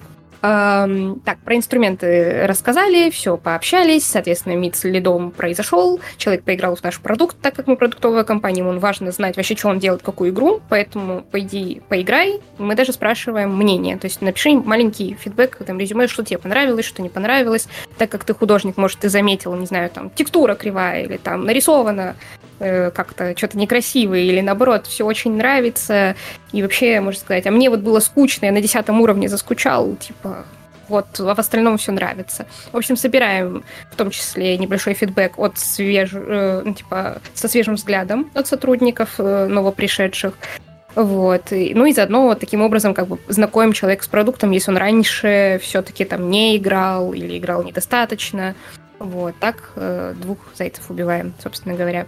Вот. И в течение трех месяцев постепенно раскручиваем клубок задач, потому что начинаем с самых простых, э, с поддержкой, с плотной поддержкой лида, э, потом все сложнее и сложнее у каждой. Там просто из-за специализации разные немножко отличается вот этот анбординг. У кого-то он более такой э, сжатый и плотный, потому что профиль задач достаточно широкий, или там задачи длинные, потому что есть задачи, которые занимают, например, типа ну, до месяца. Естественно, если одна задача делается месяц, как мы посмотрим, человек там случайно ее запорол или, например, случайно сделал очень хорошо, а потом, типа, пойдет на спад эта вся э, история, или наоборот. Ну, то есть поэтому там распределяется нагрузка таким образом, чтобы от э, простого к сложному, вот, и в зависимости от специализации может немного меняться. Кто-то успевает сделать там 30 задач за эти три месяца, а кто-то успевает сделать э, там 4, но очень крупных, и мы там уже понимаем, что вот он наш молодец, скорее всего, сеньор помидор. Угу. Вот. Как-то так наверное. Ну и раз в месяц, естественно, э, типа performance review происходит, э, синкаемся, потому успехи, неуспехи, дается фидбэк от лида по художественной части, по коммуникации, как правило, вот от меня, как от арт-менеджера, как э, человек себя вел, как у него с дисциплиной, допустим, там, что он делает все правильно или делает что-то неправильно. Если, соответственно, есть какие-то проблемы в течение первых трех месяцев, мы инициируем созвоны там чаще, сигнализируем. То есть человека всегда держим в курсе нашего там, какого-то беспокойства, мнения. Если он молодец, закрываем, естественно, досрочно этот испытательный срок, такое тоже возможно. А у меня еще такой наводящий вопрос. Ты сказала, что же у вас компания, она сейчас распределенная, да?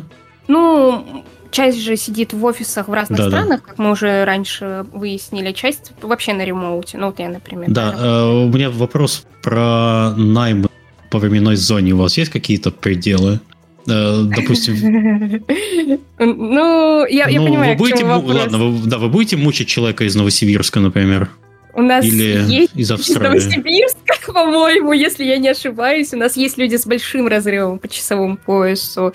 э, от основного костяка компании. Более того, допустим, вот я работаю из Турции, и э, у нас с основным, с главным офисом в Вильнюсе у нас час разницы есть сейчас. Угу. Турции не переводят время. Вот. Э, кто-то там, соответственно, в Польше э, сидит, тоже там у нас два часа получается mm-hmm. разница. А есть девочка, которая сидит в Таиланде. У нас там с ней что-то 8 или сколько там часов разница цифры моя не сильная сторона, если что, поэтому там, э, в общем, большой разница во времени. У, у нас еще э, там далеко не вечер, у нее уже ночь, она пошла спать где-то на, по-нашему в 5, например. Э, или вот, э, как ты правильно заметил, из Новосибирска будем ли мы мучить человека. У нас, по-моему, есть девочка, которая тоже... Э, Которую вы мучаете. На Дальнем Востоке работает, но, естественно, там обсуждается это все на этапе найма, как мы будем работать. Кто-то подстраивается, потому что он там, например, сова по жизни, и ему в ночь работать, наоборот, самый кайф, и он поэтому там спокойно в наш часовой пояс работает. Если это там категорически невозможно, у нас мы выбираем там какой-то, по-моему, разрыв есть допустимый, чтобы вот основные какие-то, основные слоты по времени были, например, там абстрактно, сейчас не точно, не точная информация, с 12, например, до 5, чтобы ты был, в остальное время, окей, мы можем там смещаться. Ага, то есть синхронизационное время это вот это с 12 да. до 5. Угу. Ну, какое-то, да, какой-то вот крупный достаточно слот по синхронизации должен быть, иначе э, получается очень затруднительно, когда человек, например, приходит на 2-3 часа синхронизироваться и, например, уходит спать, а мы только начинаем работу. Э, этого, как правило, недостаточно, то есть уже mm-hmm. какие-то срочные правки не внести. Это такой лак очень некомфортный получается. Mm-hmm. Поэтому, okay. Ну, обо всем договариваемся, как правило. Хорошо, перейдем к Еве. А как у вас? А, на самом деле у нас очень похожая история. То есть, если мы говорим про анбординг, про анбординг, то вначале та же история да, с документами. То есть там занимается у нас специальный человечек HR, который все оформляет, и дальше он передает э, э, нового ребенка, грубо говоря, уже э, манагеру проекта, на котором, ну, на котором ребенок будет работать. Вот, новый человечек. И уже менеджер занимается, то есть его как раз-таки так, а, используют детский труд. понятно. Да-да-да-да-да. Оплачиваем детский труд. Вот. А, и уже манагер отвечает за то, чтобы человечек изучил все необходимые гайды, понял, как что функционирует, куда в случае чего, по каким вопросам обращаться.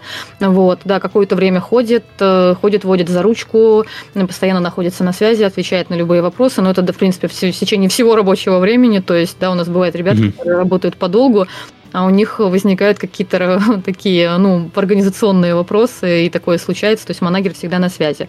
В общем... А, а такой вот вопрос. А люди не бывают вот с таким иногда воспитанием, что типа спрашивать, что не понимаешь, стыдно? Вот у вас есть такие? Э, и что вы с такими прям... делаете?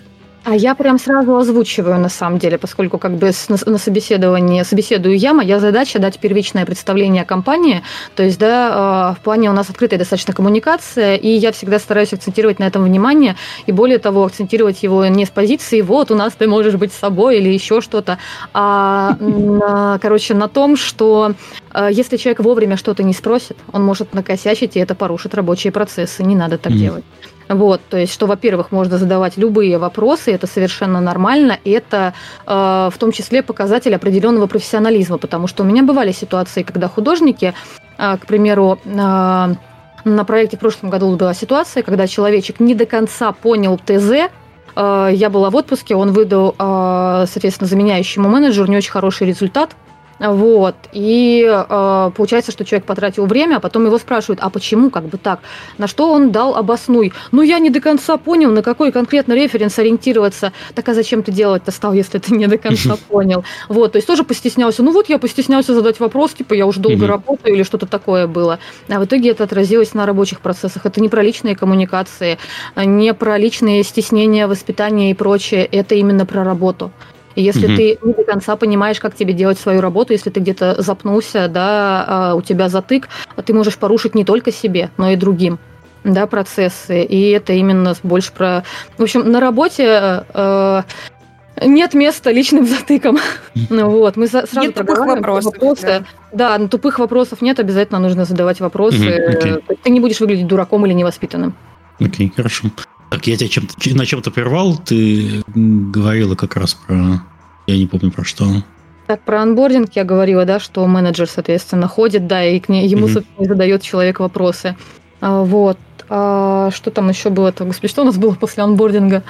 По-моему, да, получается, анбординг и, и, и, и был. Я сейчас немножко, да, вылетаю, тоже чуть-чуть приболела. А, и да, то есть э, наблюдаем первое время за человеком, вот, собственно, как Вита и озвучила, наблюдаем первое время, как идет работа, с какой скоростью человек работает, как он коммуницирует. Не обязательно общаться с командой, к примеру, если ты не пересекаешься по задачам, но вот опять же коммуникация, например, с менеджером проекта, который все контролирует, да, а, она важна. Коммуникация с арт-директором, который даст какой-то фидбэк, да, даст коррективы, она важна. То есть наблюдаем за тем, как человек реагирует на фиды, потому что фиды могут быть и от арт-директора, и от, и от клиента, потому что клиенты у нас совершенно разные, и кому-то вот всегда все нравится, да, к примеру, они смотрят и говорят, ой, как красиво, ой, как красиво, все, давайте сделайте нам еще вот так же красиво, все, мы все забираем, у нас нет правок, но такое бывает бывает редко.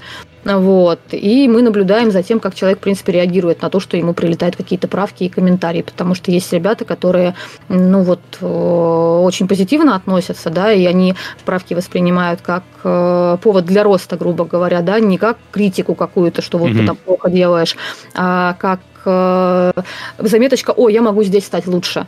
И это очень крутой подход. А есть вот ребята, которым ну, не очень комфортно, и они начинают сразу э, загоняться, переживать, я плохой художник, или же и того хуже, там, да, вот вы ничего не понимаете.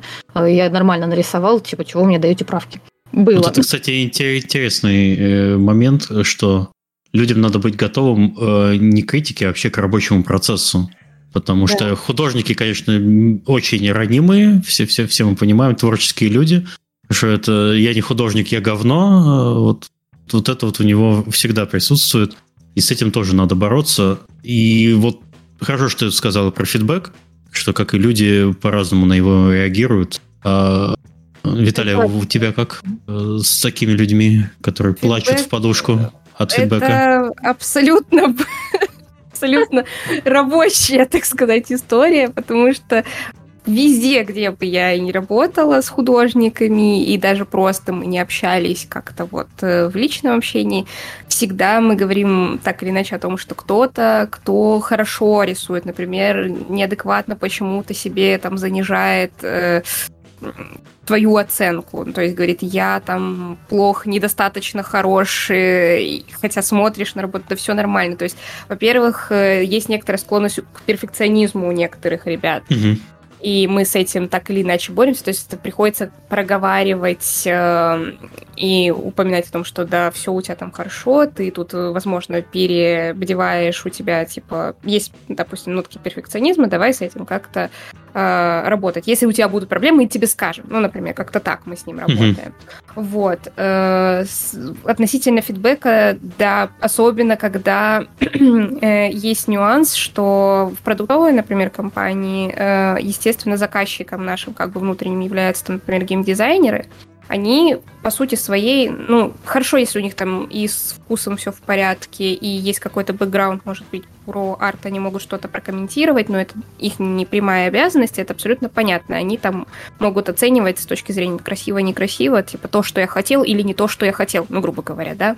А, поэтому их фидбэк э, может э, быть странным, ну, э, для этого как, как раз на подхвате могу быть я, чтобы перевести с как бы фидбэк на художника, или наоборот, да-да-да, то есть на язык художника или наоборот что-то, как какой-то вот эм, ситуацию разрулить о том, чтобы люди друг друга поняли.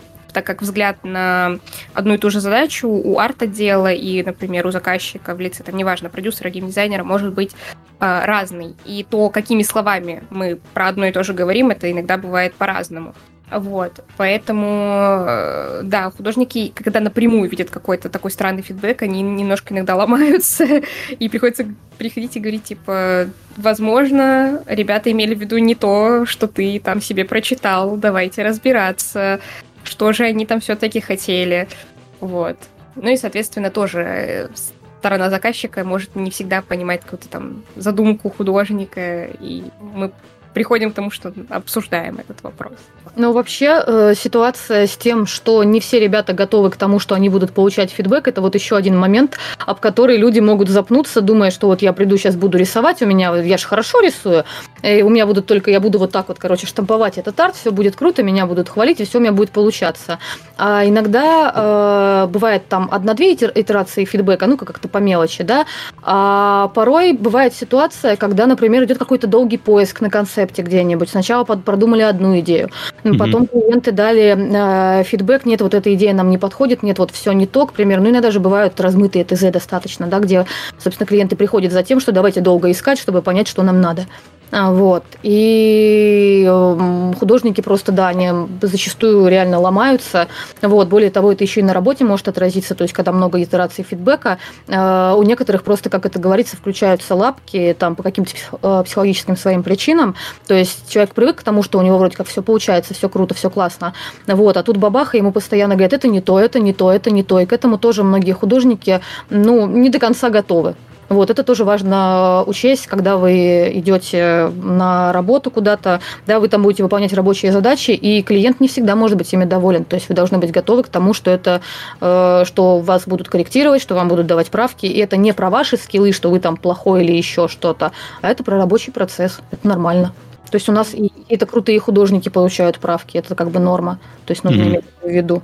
Есть еще очень важный, кстати, тут, э, от, наверное, это как ответвление от этого вопроса про то, что в процессе в рабочем, особенно, допустим, когда мы разрабатываем продукт, особенно новый, там, итерат, ну, то есть поиск, он вообще не заканчивается, и эксперименты не заканчиваются, не заканчиваются. Поэтому надо быть готовым не только к фидбэку э, и, допустим, тому, который не всегда художник может понять правильно, да, и там это придется разбирать, или там неожиданный будет какой-то фидбэк, но и нужно быть готовым к тому, что вот в процессе поисков очень много работы выкидывается, получается, или потом ее перерисовывают, заменяют, и это, опять же, тоже не какая-то личностная история, что конкретно там Вася плохо нарисовал. Мы сейчас, короче, год этот арт, допустим, жил в продукте, и через год мы такие, блин, ну что-то Вася плохо нарисовал, пришел Петя, который делает это лучше, давайте Петя на арт лучше вставим, там, перерисуем. Это все как бы вообще не про личные истории, это про то, как сделать лучше там игру, лучше арт в игре. Э, с точки зрения вот аутсорса, это там э, заказчик, э, как студия, может там диктовать тоже свои какие-то штуки.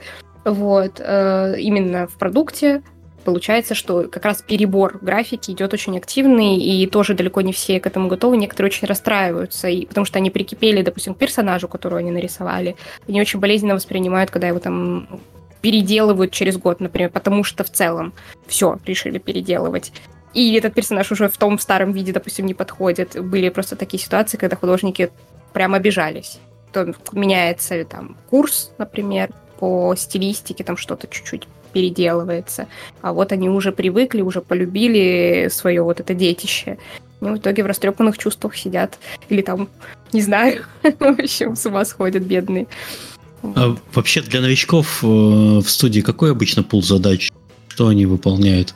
Э, с чем чаще всего они э, столкнутся? Я понимаю, что им не дадут э, вести, там, не знаю, э, стиль э, проекта визуальный, например. Это, этого никогда не случится, скорее всего.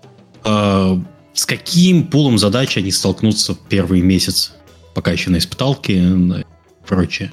Что обычно вот дается новичкам?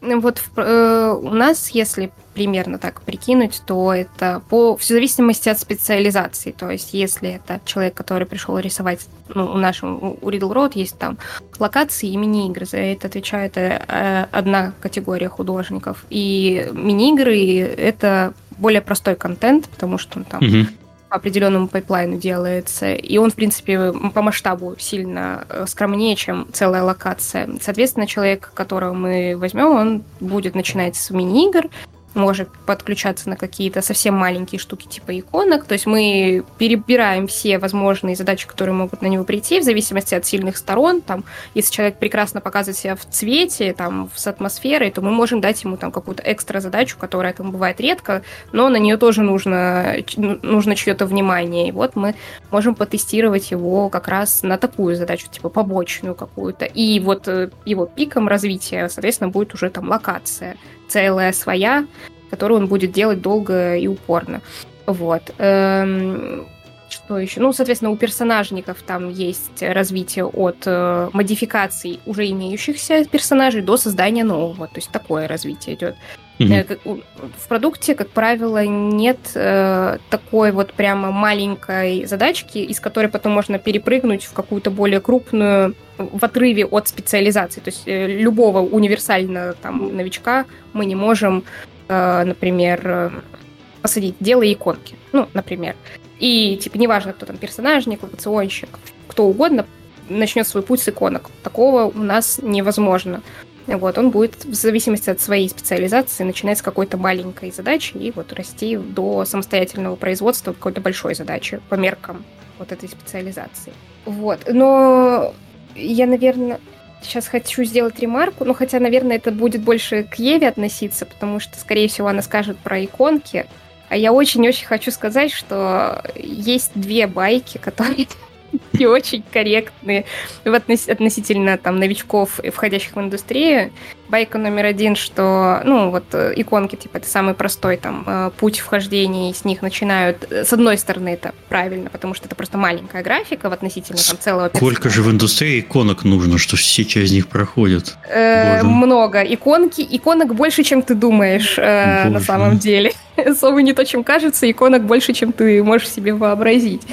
Вот. Э, и суть-то в чем? Э, считается, что иконки самая простая графика, и поэтому с нее начинают новички. Но я хочу сказать очень важную вещь, что у иконографики есть свои законы, правила, особенности, которые важно тоже уметь делать. То есть, э, если вы сделаете портфолио там из сотни иконок каких-то, на свой вкус, и не факт, что вас возьмут э, на, допустим, художника по иконкам просто за количество, э, потому что там дизайн формы, как это будет читаться с телефона, это же маленькая графика, мы помним, да, соответственно, она должна там отражать свою суть в идеале по дизайну, она должна хорошо читаться, то есть там есть вот эти мелкие нюансы, которые упираются в какую-то базовую подготовку у вас, mm-hmm. у вас как художника, и, и казалось бы, ну чего там, ну нарисовать там маленький там домик или что-то маленькое, это легко, но все не так просто, и на это важно обращать внимание, когда э, вы, допустим, целитесь в то, что я зайду в игровую индустрию через иконки. Это надо тоже делать желательно грамотно. Вот. И вторая байка — это что легко войти в игровую индустрию через UI. Ну, именно как художнику. Да, сейчас Ева тоже скажет. Э, ты подробнее можешь про это рассказать, но просто это реально такая штука. Я знаю, что на самом деле про что-то подобное говорила когда-то Вера. У нее есть эм, этот лекция, что вот типа UI э, это лазейка, в которую можно просочиться. Но э, я не буду оспаривать ее тезисы, э, но там, э, возможно, не, как-то не освещен нюанс того, что у UI тоже есть свои э, особенности, которые важно понимать, знать э, и быть готовыми. Что там задать... В общем, UI — это сфера для людей, у которых прям очень э, динамичная соображалка, я бы так сказала. Э, потому что задачи очень часто уникальные, требуют э, подключения знаний каких-то вот юзабилити, как UX именно, да, что как будет удобно, как будет понятно, как вместить э, все, что хочет геймдизайн в одно окно. Или, может быть, не в одно окно, а сказать, слушайте, ну нам тут нужно что-то сделать. В общем, очень много на практике нужно играть, смотреть. То есть э, такая прям не для слабонервных, я бы сказала, сфера. Да, там объемно э, в плане рисования может быть э, поменьше, того, что мы рисуем, то есть там может быть не быть уже там людей с, рук, с руками, с лицами, которые вызывают сложности у новичков, там может не быть атмосферы и построения какого-то жесткого, но масса своих других заморочек, поэтому э, все, кто думали, что ну я сейчас, короче, через UI зайду в индустрию, все будет классно, стоит еще не покопаться в теме, возможно, все не так просто. Вот теперь передаю слово ей, потому что она больше всех, мне кажется, про эти штуки знает. Да нет. А, на самом деле про UI, да, у меня есть этот момент. Ну, во-первых, скажу, что у нас вхождение, опять же, тоже происходит, ну, человека, когда он входит в студию, естественно, он э, начинает, если это какой-то прям, ну вот, начинающий специалист сам по себе, есть разница, да, между начинающими и уже опытными специалистами. Конечно, задачи ему даются согласно какой-то его специализации, которая у него э, примерно имеется направление, да, на которое мы его взяли, начиная с каких-то простеньких и заканчивая уже чем-то сложным. Ну, к примеру, он может получить там скетчи какие-нибудь на покраску, к примеру, или уже готовые крашеные скетчи, там несложных каких-то объектов на рендер, потому что все-таки э, концепт это вот про придумать там как это уже какой-то опыт, насмотренность нужны. Ну и цвет, опять же, тоже, да, он требует знаний определенных. Вот, то есть, например, с какого-то несложного рендера человек начинает, потом потихонечку там цветом может начать уже работать, а потом и сам что-то придумывать, а потом уже с более сложными какими-то объектами и задачами работать. Вот. Э, вот про точки вхождения, да, то есть э, про иконки, да вот у меня 50 на 50 согласие с Витой. Почему? Потому что, да, конечно, то есть есть свои, ну, свои сложности в понимании, в разработке, то есть в логике разработки этих самых иконок, то есть не просто нарисовал там какой-нибудь шарик, там бомбочку, еще что-то, вот, опять же, там и в стилистику нужно попасть, и чтобы все это смотрелось цельно, как бы, да, и красиво, и э, определенные нюансы восприятия у иконок есть, потому что они на экране телефончика, к примеру, должны быть, ну, они маленькие на экране телефона, и какие-нибудь там супер-пупер детальные, если ты будешь рисовать, к примеру, иконки, ну, если ты их там перегрузишь, к примеру, один из нюансов, тоже, опять же, сложность, то есть эти моменты нужно понимать. Вот. Но в то же время, как правило, многие начинают с иконок, потому что там вот, ну, несложные объекты на этих иконках бывают, бывают, да, э, и вот опять же их, пожалуйста, рендерить можно финалить. А вот с UI, да, очень многие покупаются на то, что ну вот там же немного нарисовано, что там, две кнопки, какая-нибудь шестеренка, грубо говоря, и немножко текста. То есть, да, это просто. Но вот э, проблема UI в том, что люди забывают, что там не столько рисовать, сколько прям... А то есть одна часть это рисование, а другая часть это вот как раз-таки думалка и насмотренность, как э, будет взаимодействовать, как разработать цельный да. стиль. Да, функциональность, то есть как разработать цельный стиль всех этих кнопок, чтобы все это и расположено красиво было, и по размерам там все гармонично, э, и отрисовано. Э, многие еще упускают такой момент, что когда объектики простые, особенно важно их чистенько, красиво зарендерить. А это вот не все начинашки могут, потому что, например, если посмотреть, э, ну вот та же пухлая иконочка, любая казуальная игра, вот смотришь, вроде кнопка одного цвета, вроде, что там, какая-то тенюшка, еще что-то, а ты еще сделай так, чтобы она была вот такая вот вся гладкая, цельная, объемная, пухленькая, вкусненькая и сладенькая, да, то есть чтобы она не выглядела где-то промятой в одном месте, или чтобы на ней мазки не были видны какие-то там кривенькие, вот, это прям вот тоже важный момент, потому что UI, да, он выглядит простым, но и думать надо, и уметь вот это вот чистенько, красивенько сделать.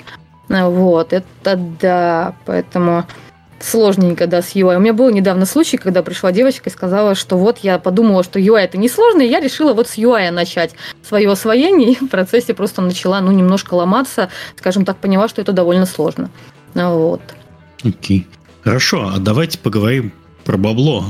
А, Бабло. Как да, как вообще художнику, начинающему правильно оценить свой уровень и на что он может примерно, ну, не то, что прям рассчитывать, мы про, прям конкретно про деньги не будем, конечно, но в целом вот э, как ему оценить свой уровень, что чтобы потом не было ни разочарований или там сюрпризов каких-то. Я думаю, что тут важно начать с того, что, ну, как и в принципе в большинстве, наверное, направлений в геймдеве есть разделение на junior, middle, есть middle плюс иногда mm-hmm. и senior.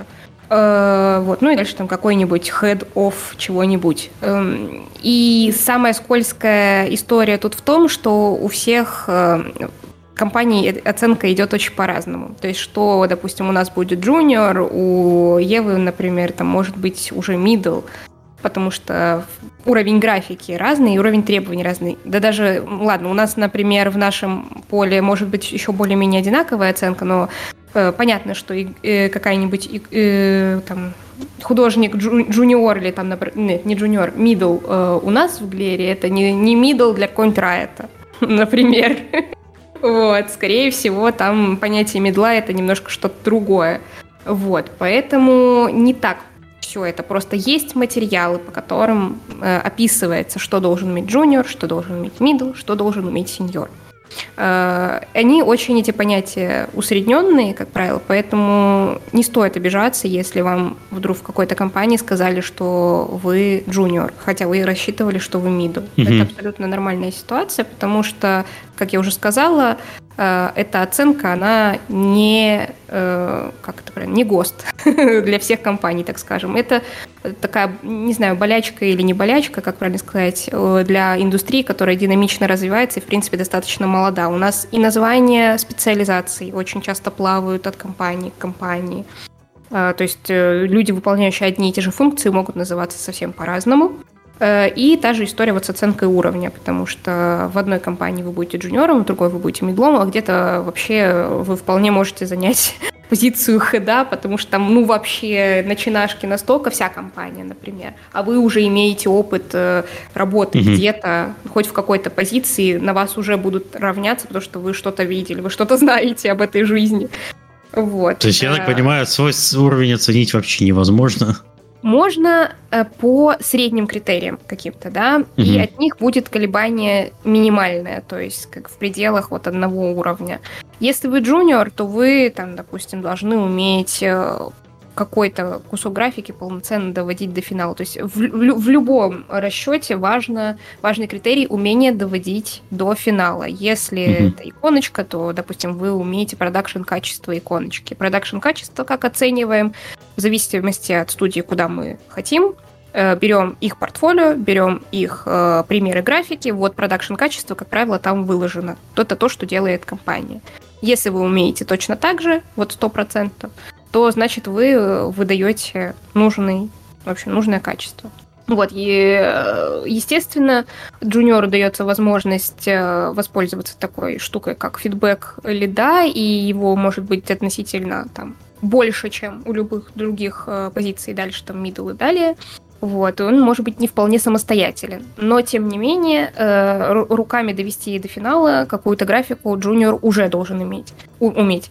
Вот. Мидлы, соответственно, чуть более самостоятельные, они требуют меньше энергозатрат лида на то, чтобы контролировать их, они могут более сложную комплексную графику, то есть уже это, это мы говорим не про иконочку, например, а про персонажа, про какую-то несложную, может быть, локацию, все еще с поддержкой лида, но в меньшей степени. Middle плюс и сеньор уже практически автономные единицы, им в них кидаешь задачу, они такие, понял, сделал, так принес через неделю, все классно, вопросов нет.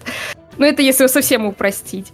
Вот. Естественно, сеньоры могут выступать там какими-то помощниками э, тому же ходу, то есть они могут как-то подтянуть малышей джуниоров, они могут что-то подсказать, э, они могут быть стилеобразующими художниками, и чаще всего ими являются. То есть, когда особенно новый продукт разрабатывается, там все равно есть какой-то заводила, который придумал, как это будет выглядеть, и он э, создает эталоны, к которым потом все, соответственно, подтягиваются.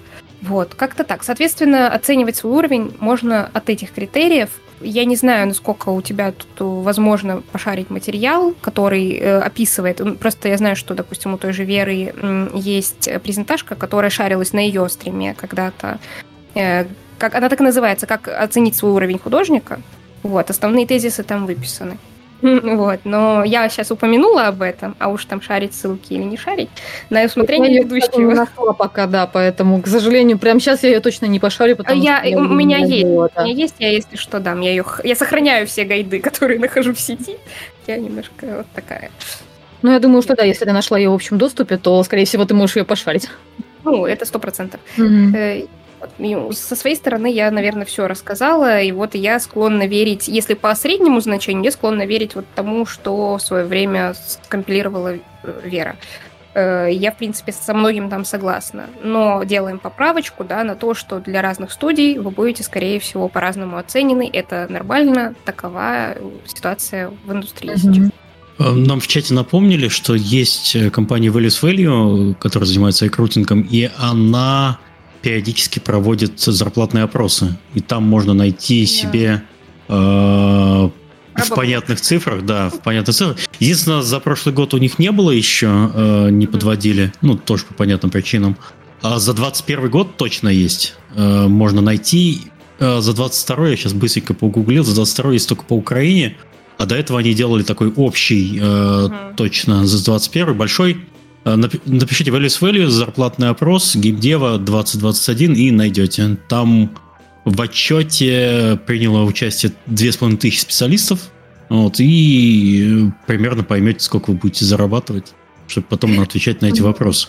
Так, прежде чем перейти к вопросам, я предлагаю, мы уже, кстати, мы так хорошо идем, что прям вообще замечательно. Прежде чем перейти к вопросам, хотя это часто тоже вопрос в чате возникал, я бы хотел уточнить, что вы вообще ощущаете в, в арт-индустрии про нейросети. То, что мы сейчас все чаще и чаще сталкиваемся. Смотрю, Виталий вообще в усы себе там улыбается. Вот. А, но народ интересует, когда вас всех уже поувольняют, и можно будет написать э, один стро- строчковый запрос и получить красивую картинку, и вообще никому платить не надо. Э. Ну, тут все неоднозначно весьма, да. На самом деле, вот э, понятное дело, что всегда, когда какие-то инновации приходят э, в мир, да, как, например, было в свое время, появился CG, и традиционные художники стало все больно грустно, такие сейчас они нас вытеснят, все, ну, все равно спрос остался. Плюс нейросетка на данный момент, насколько я знаю, да, она все-таки выдает не идеальные какие-то результаты. Вот. Понятное дело, что что-то, я точно знаю, что кто-то уже использует нейросеть в работе. И в данном случае, возможно, ну, а, когда что-то меняется, главное вовремя войти в поток и подстроиться. То есть это не значит, что всех нас уволят, что нам там все мы не будем рисовать.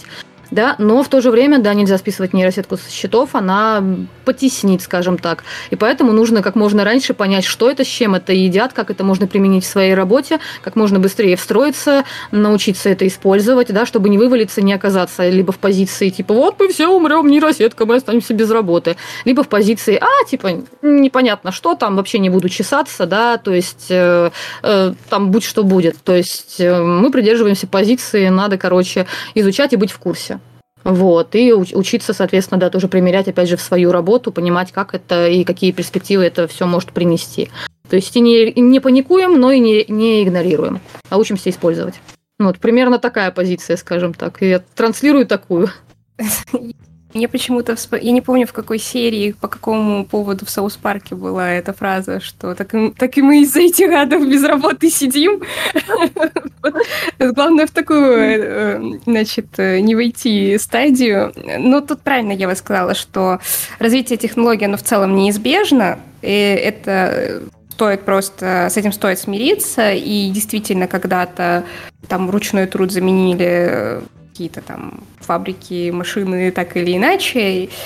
Да, сейчас это все выглядит очень будоражуще интересно, и в целом, я думаю, многие видели статью от, по-моему, Green Pixel о том, как они уже используют э, опыт э, нейросетей. Э, мы изуч... ну, типа, я читала эту статью, я смотрела на это с точки зрения продакшена и производства графики как для продукта, я пока что вижу ряд дыр, так скажем, э, определенных. И, скорее всего, мы их э, в ближайшее время не залатаем. Я объясню, о чем я говорю. Э, нейросеть может, на мой взгляд, это как бы сейчас тоже только сугубо мое личное мнение, нейросеть может покрыть запрос компании на контент, который генерируется для количества, который не несет, не продает, в общем-то. Эм, который существует для того, чтобы забивать эфир, потому что его действительно можно генерировать того качества, того уровня, эм, который нужен э, для производства как раз вот такой графики. Но что касается какого-то уникального, который должен именно презентовать продукт, продавать его и так далее, влиять на игрока, там как-то скорее всего, сейчас нейросеть не сможет этого сделать. Ну, опять же, мне так кажется. Там есть еще нюансы в пайплайне, то есть это нужно будет новые пайплайны вырабатывать. На это тоже потребуется определенное время. Ну, а то, что, скорее всего, появится больше запросов на рынке а оператор э, нейросети, там, да, э, это уже, в принципе, ну, очевидно. То есть я бы... Ну, это прогресс, его, короче, не стоит бояться, действительно, с ним надо учиться дружить, и на 100% вряд ли нейросеть заменит художников. Как минимум для оперирования ей в грамотном ключе потребуется ряд художественных знаний, э, ряд доработок, скорее всего, также будет требоваться, потому что ну, про шестые пальцы все уже в курсе, да, что нейросеть mm-hmm. не умеет рисовать руки, и при этом э, она это не может делать из там сложной анатомической конструкции, по-моему. Э, в общем, есть у нее нюансы. Большие. Есть нюансы, да, то есть они связаны с тем, что нейросеть не понимает структуру некоторых вещей.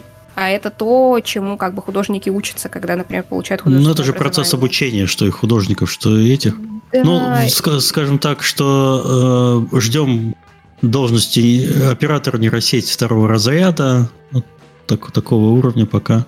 Ну да, там обучение да, да, Давайте быть... так, э, давайте так договоримся. Уважаемые слушатели, обращаюсь к вам.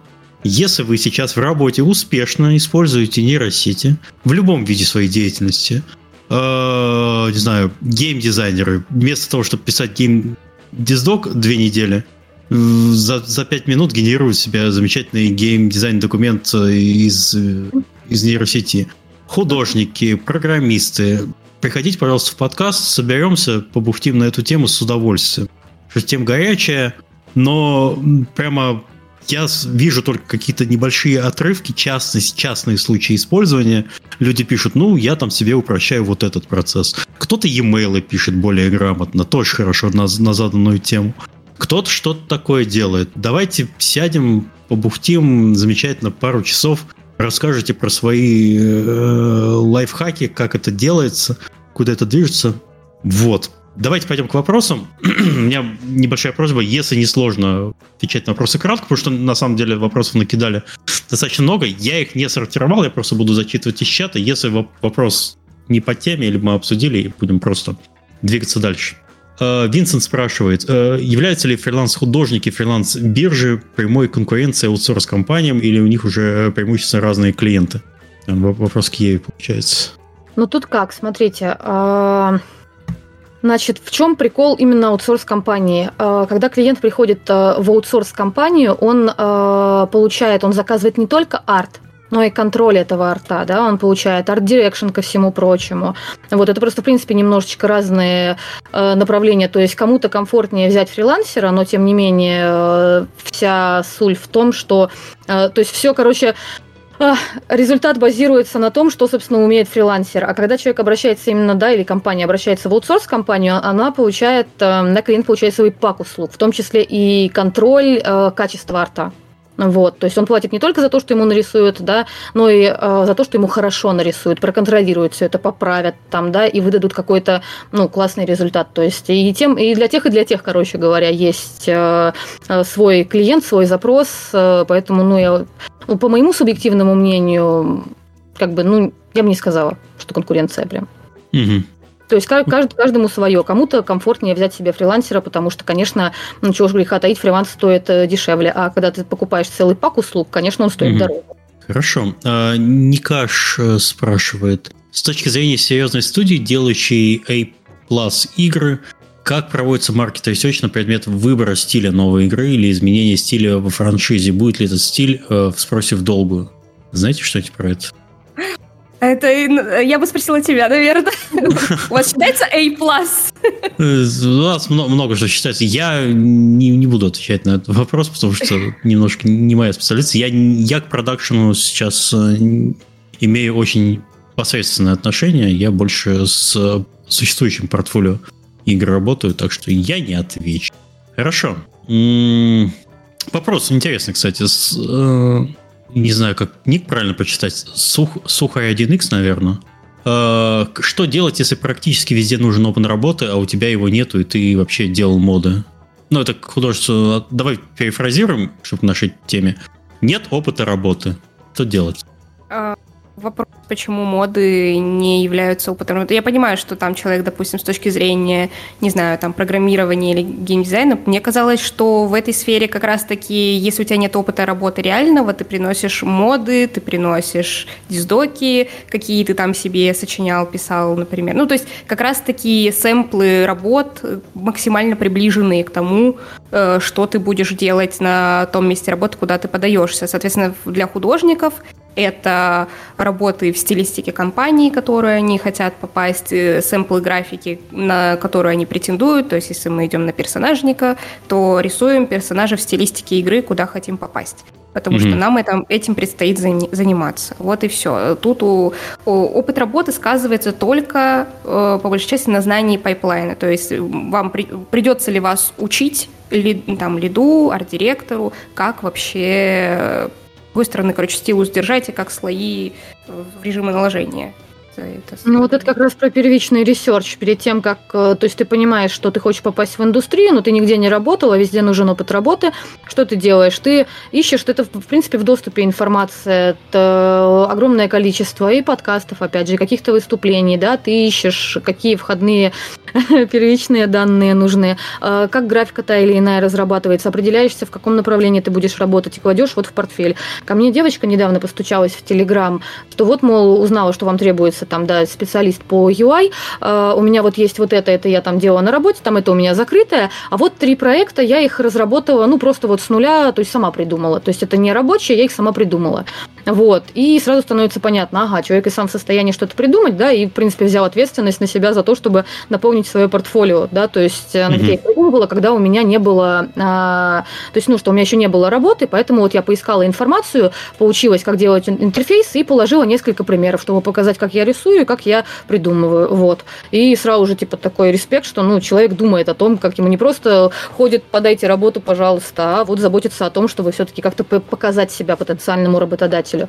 То есть, да, изучайте, понимаете, скажем так, в какое направление вы хотите податься, а, изучайте. Его Да, Имитируйте короче. опыт работы, но да, честно признавайтесь, пожалуйста, что вы это сделали не сами. Думала, да. да.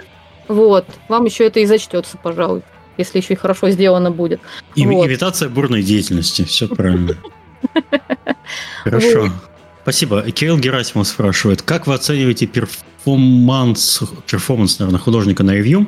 Должен ли художник отрабатывать 8 часов в день или он может работать 4? А что он остальные 20 часов в день делает тогда? Я тут, э, наверное, про performance review я тут э, обмолвилась, наверное, вопрос был в эту сторону. Э, вообще, если компания нанимает человека на 8 часов, то, конечно, и, и рассчитывается, что человек работает 8 часов. То, что... Как это правильно сказать? Возможно, вопрос еще также связан с тем, что свободный график, вот это все не от звонка до звонка, мы работаем в игровой индустрии, это все правильно. То есть э, достаточно гибкие условия, как правило, в сотрудничестве между там, а, компанией и исполнителем. Но мы рассчитываем, что человек присутствует 8 часов, э, мы рассчитываем на него нагрузку, исходя из этого. Угу. Мы, не, допустим, не приветствуем переработки при этом. Нам не нужно, чтобы вы сидели 10, 12, 20 там, часов, да, отсидите 8, ну, как не отсидите, отработайте 8. Э, задача вам на это, разумеется, будет как раз. Э, все остальное, там, выходные, свободное время, пожалуйста, все ваше. Если вы работаете только 4 часа, это значит, что кто-то вам не додал работы. Почему вы поработали только 4? Ну, тут важный момент. У нас, например, э, входит в, то, в том числе в ответственность художника вовремя майк, маякнуть, что он там что-то сделал, и ему больше нечего делать, там, да, что он на всех своих там, да, там все свои задачки выполнил. То есть, что дайте, пожалуйста, что-нибудь еще, потому что, ну, у него персонального надсмотрщика, который смотрит его фотошоп, да, что он там делает, нету. Вот. Ну и плюс, опять же, конечно, если человек работает в штате, у него прям по регламенту прописан рабочий день 8 часов, то он, конечно, болт пинать не может. То есть он одно отдал на ревью, делает другое что-то, да, он постоянно загружен. Ну, а если как бы речь идет о каком-то контракте, фрилансе, да, то там, конечно, человек работает столько часов, сколько он, сколько ему комфортно, да, по согласованию, по взаимной договоренности. Вот, но простаивание на, ну, в штате при каком-то рабочем часовом дне фиксированном, ну, это соу-соу, не надо так. Ну, ну, вообще, в целом, игровая индустрия очень сильно страдает трудоголизмом среди своих сотрудников. Тут чаще надо наоборот говорить, чтобы ты перестать да. работать, ты иди отдохни. Э, Это этим... монагерская приколюха. Да, Нет, художники тоже иногда они, ой, мне так хотелось закончить, я зарисовался, да, да, вот да, идею да, да, поймал, вот надо добить. Иди спать 0 часов, 0 минут. У меня есть такой друг, любит в 5-6 утра скинуть апдейт, а я с утра прихожу и говорю, ты спал вообще? Че ты, остановись! Остановись! Я не мог, у меня была идея. Я говорю, ты вот сейчас ночью поработаешь, потом ты выгоришь, и вся работа посыпется. Это точно. Так что дети, не играйте, работайте 8 да. часов, а не 108 часов. Вы знаете, приколюха про переработки коротенькая, когда только манагер приходит, он и работает, типа, вот как интересно, я буду перерабатывать. Короче, я просто буду сидеть, да мне нравится. Потом, короче, выгорает, просто вот прям в усмерть, да, выгорает, потом учится работать в нормальный рабочий день, и потом он приходит к тому, что, а, я работаю, короче, спокойно к переработкам, я просто дошел до того дзена, когда я могу посидеть лишних 2-3 часа, просто потому что мне так хочется, я не хочу такого. Хорошо. Рейл Кулраш спрашивает, э, подскажите, пожалуйста, насколько сейчас актуальны вакансии пиксель-артистов именно в более-менее крупных студиях, а не инди-студиях? Что? Бесплат, бесплатно подсказываю, намекаю на вакансию в деспотизм. Я там не работаю, но я просто видела. Я видела, я не могу молчать, когда я видела место, про которое я спрашиваю. Там пиксель. Там, правда, UI, я не знаю насчет художника. Ну, я, вообще... я полностью не зачитал вопрос, человек как раз пишет, что только Tiny Build видел э, вообще, но, блин... Э, ну, вот у вас, давай... вот, хорошо, ладно, как Еве, вам заказывают на аутсорс пиксель-арт? Ну вот на данный момент конкретно до нас очень редко. То есть основная масса, которая к нам приходит, это казуалочка 2D-шная. То есть mm-hmm. пиксель-арт это прям, ну вот вообще вот, вот прям, я не помню, ну не буквально за эти три года там почти что моей работы, дай бог там раз-два было. Ну, опять же, как бы, может быть, до, до нас так доходят. Но, в принципе, даже если посмотреть вот так вот э, на то, что заказывают, да, как я и сказала, это 2D-шная казуалка. Вот потому что как бы просто приятно глазу, потому что пиксель-арт, например, не всем комфортно воспринимать. Да, mm-hmm. вот эта простая мультяшная стилизованная графика, уютная, с приятными цветами, эм, конечно, она и в производстве как-то комфортно, и глаз радует людям. Да, еще ее очень просто взаимозаменять художнику. То есть многие люди в этом стиле да, работают. Да. Понятные референсы ты, тебе не нужно. То есть в пиксель-арте не все умеют не хорошо работать. Один да. пиксель-арт может кардинально отличаться от пиксель-арта другого. Это, это правда. А, Кирилл Герасимов спрашивает, как отличить арт, который выполняет свою задачу, э, в скобках сладенький, от того, который не выполняет, если ты не арт-директор? Как вообще сладенького отличить от несладенького? Ну, если мы говорим, вот, например, как у нас это происходит, да, мы все равно в первую очередь мы ориентируемся на визуальные референсы, которые предоставляет клиент, потому что он четко понимает, что он хочет увидеть, как правило, и он предоставляет визуальные референсы. И самое банальное это вот сиська-сиська, цветок-цветок. Ну вот как э, это, это известный достаточно. Я сломала Ты не знаешь этого мема? Это локальный мем. Это локальный мем, короче так, говоря. Простите за мемы, я не знаю мемы про сиську-сиську, блин. Короче, не пришлем. Да, мы Хорошо. пришлем. Ну, короче, суть в том, что, значит, э, э, два товарища рассматривают две картины. На, одна нарисована в определенном каком-то одном красивом там стиле, да, профессионально. Другая какая-то совершенно любительская копия, прям вот э, грубо нарисована, плохо нарисована. И один, грубо говоря, за то, что, ну, ты же видишь, что они разные, да, а второй такой смотрит, а, ну, нарисовано, грубо говоря, сиська и цветок. Говорит, а, сиська, сиська, цветок, цветок. То есть вообще Номинально одно и то же, да? Хорошо, спасибо. За мем пояснили, теперь понимаю. Все, хорошо. Выпуск прошел не зря. Тебе не, стыд, не стыдно с людьми разговаривать из, из художественного. Вот, и смотрим на референсы. То есть банально оцениваем вот на это. То есть что клиент запросил, он прям показал, как он хочет, чтобы это выглядело. И ты смотришь, похоже, не похоже. Сам не видишь, пингуешь своего э, манагера проекта, потому что зачастую там либо лида, либо менеджера, либо, да, либо арт-директора. Вот, но если ты сам работаешь, там, сам на себя, к примеру, а не в какой-то компании, ну, тут либо, да, вот сравниваешь с тем, что попросили, что у тебя получилось, либо обращаешься к более старшим товарищам, если они mm-hmm. у тебя есть, и просишь какого-то комментария и фидбэка, что вот э, правильно ли я попал. А есть какие-то в, э, в Телеграме чаты художников, которые можно фидбэк попросить, или, не знаю, дискорды? Я знаю только группу ВКонтакте. Группа, ну, да, группа ВКонтакте, как она называется? Э, как не надо рисовать, по-моему там да? дают фидбэк. И, по-моему, раньше, кстати, у Артнеста, я не знаю, сейчас, Ева, вы практикуете или нет, у вас раньше, по-моему, была на фидбэк э, рубрика что можно было отправить работу да, и делали. Да, и бывает такая штука, бывает, когда у нас ребята свободны, они дают mm. какой-то фидбэк. Ну и плюс в целом, да, и в телеге, но, как правило, я не назову сейчас какое-то конкретное название, просто замечала, что есть, ну, какие-то комьюнити, да, где ребята делятся и говорят, что а вот кто-нибудь может дать ли мне, дать мне фидбэк, а то я не понимаю, что хорошо, а что mm-hmm. плохо. Mm-hmm. Вот, то есть, конечно, есть, есть э, в Дискорде, например, у нас просто есть еще у руководителя нашей студии, у Веры, у нее есть э, онлайн-школа, да, обучение рисования рисованию Artnest и, соответственно, свое комьюнити, то есть и ВК, и в Дискорде есть свой сервер, и там ребята, да, периодически закидывают, а вот, э, мол, скажите кто-нибудь, кто шарит, э, как, как получилось, хорошо или нет.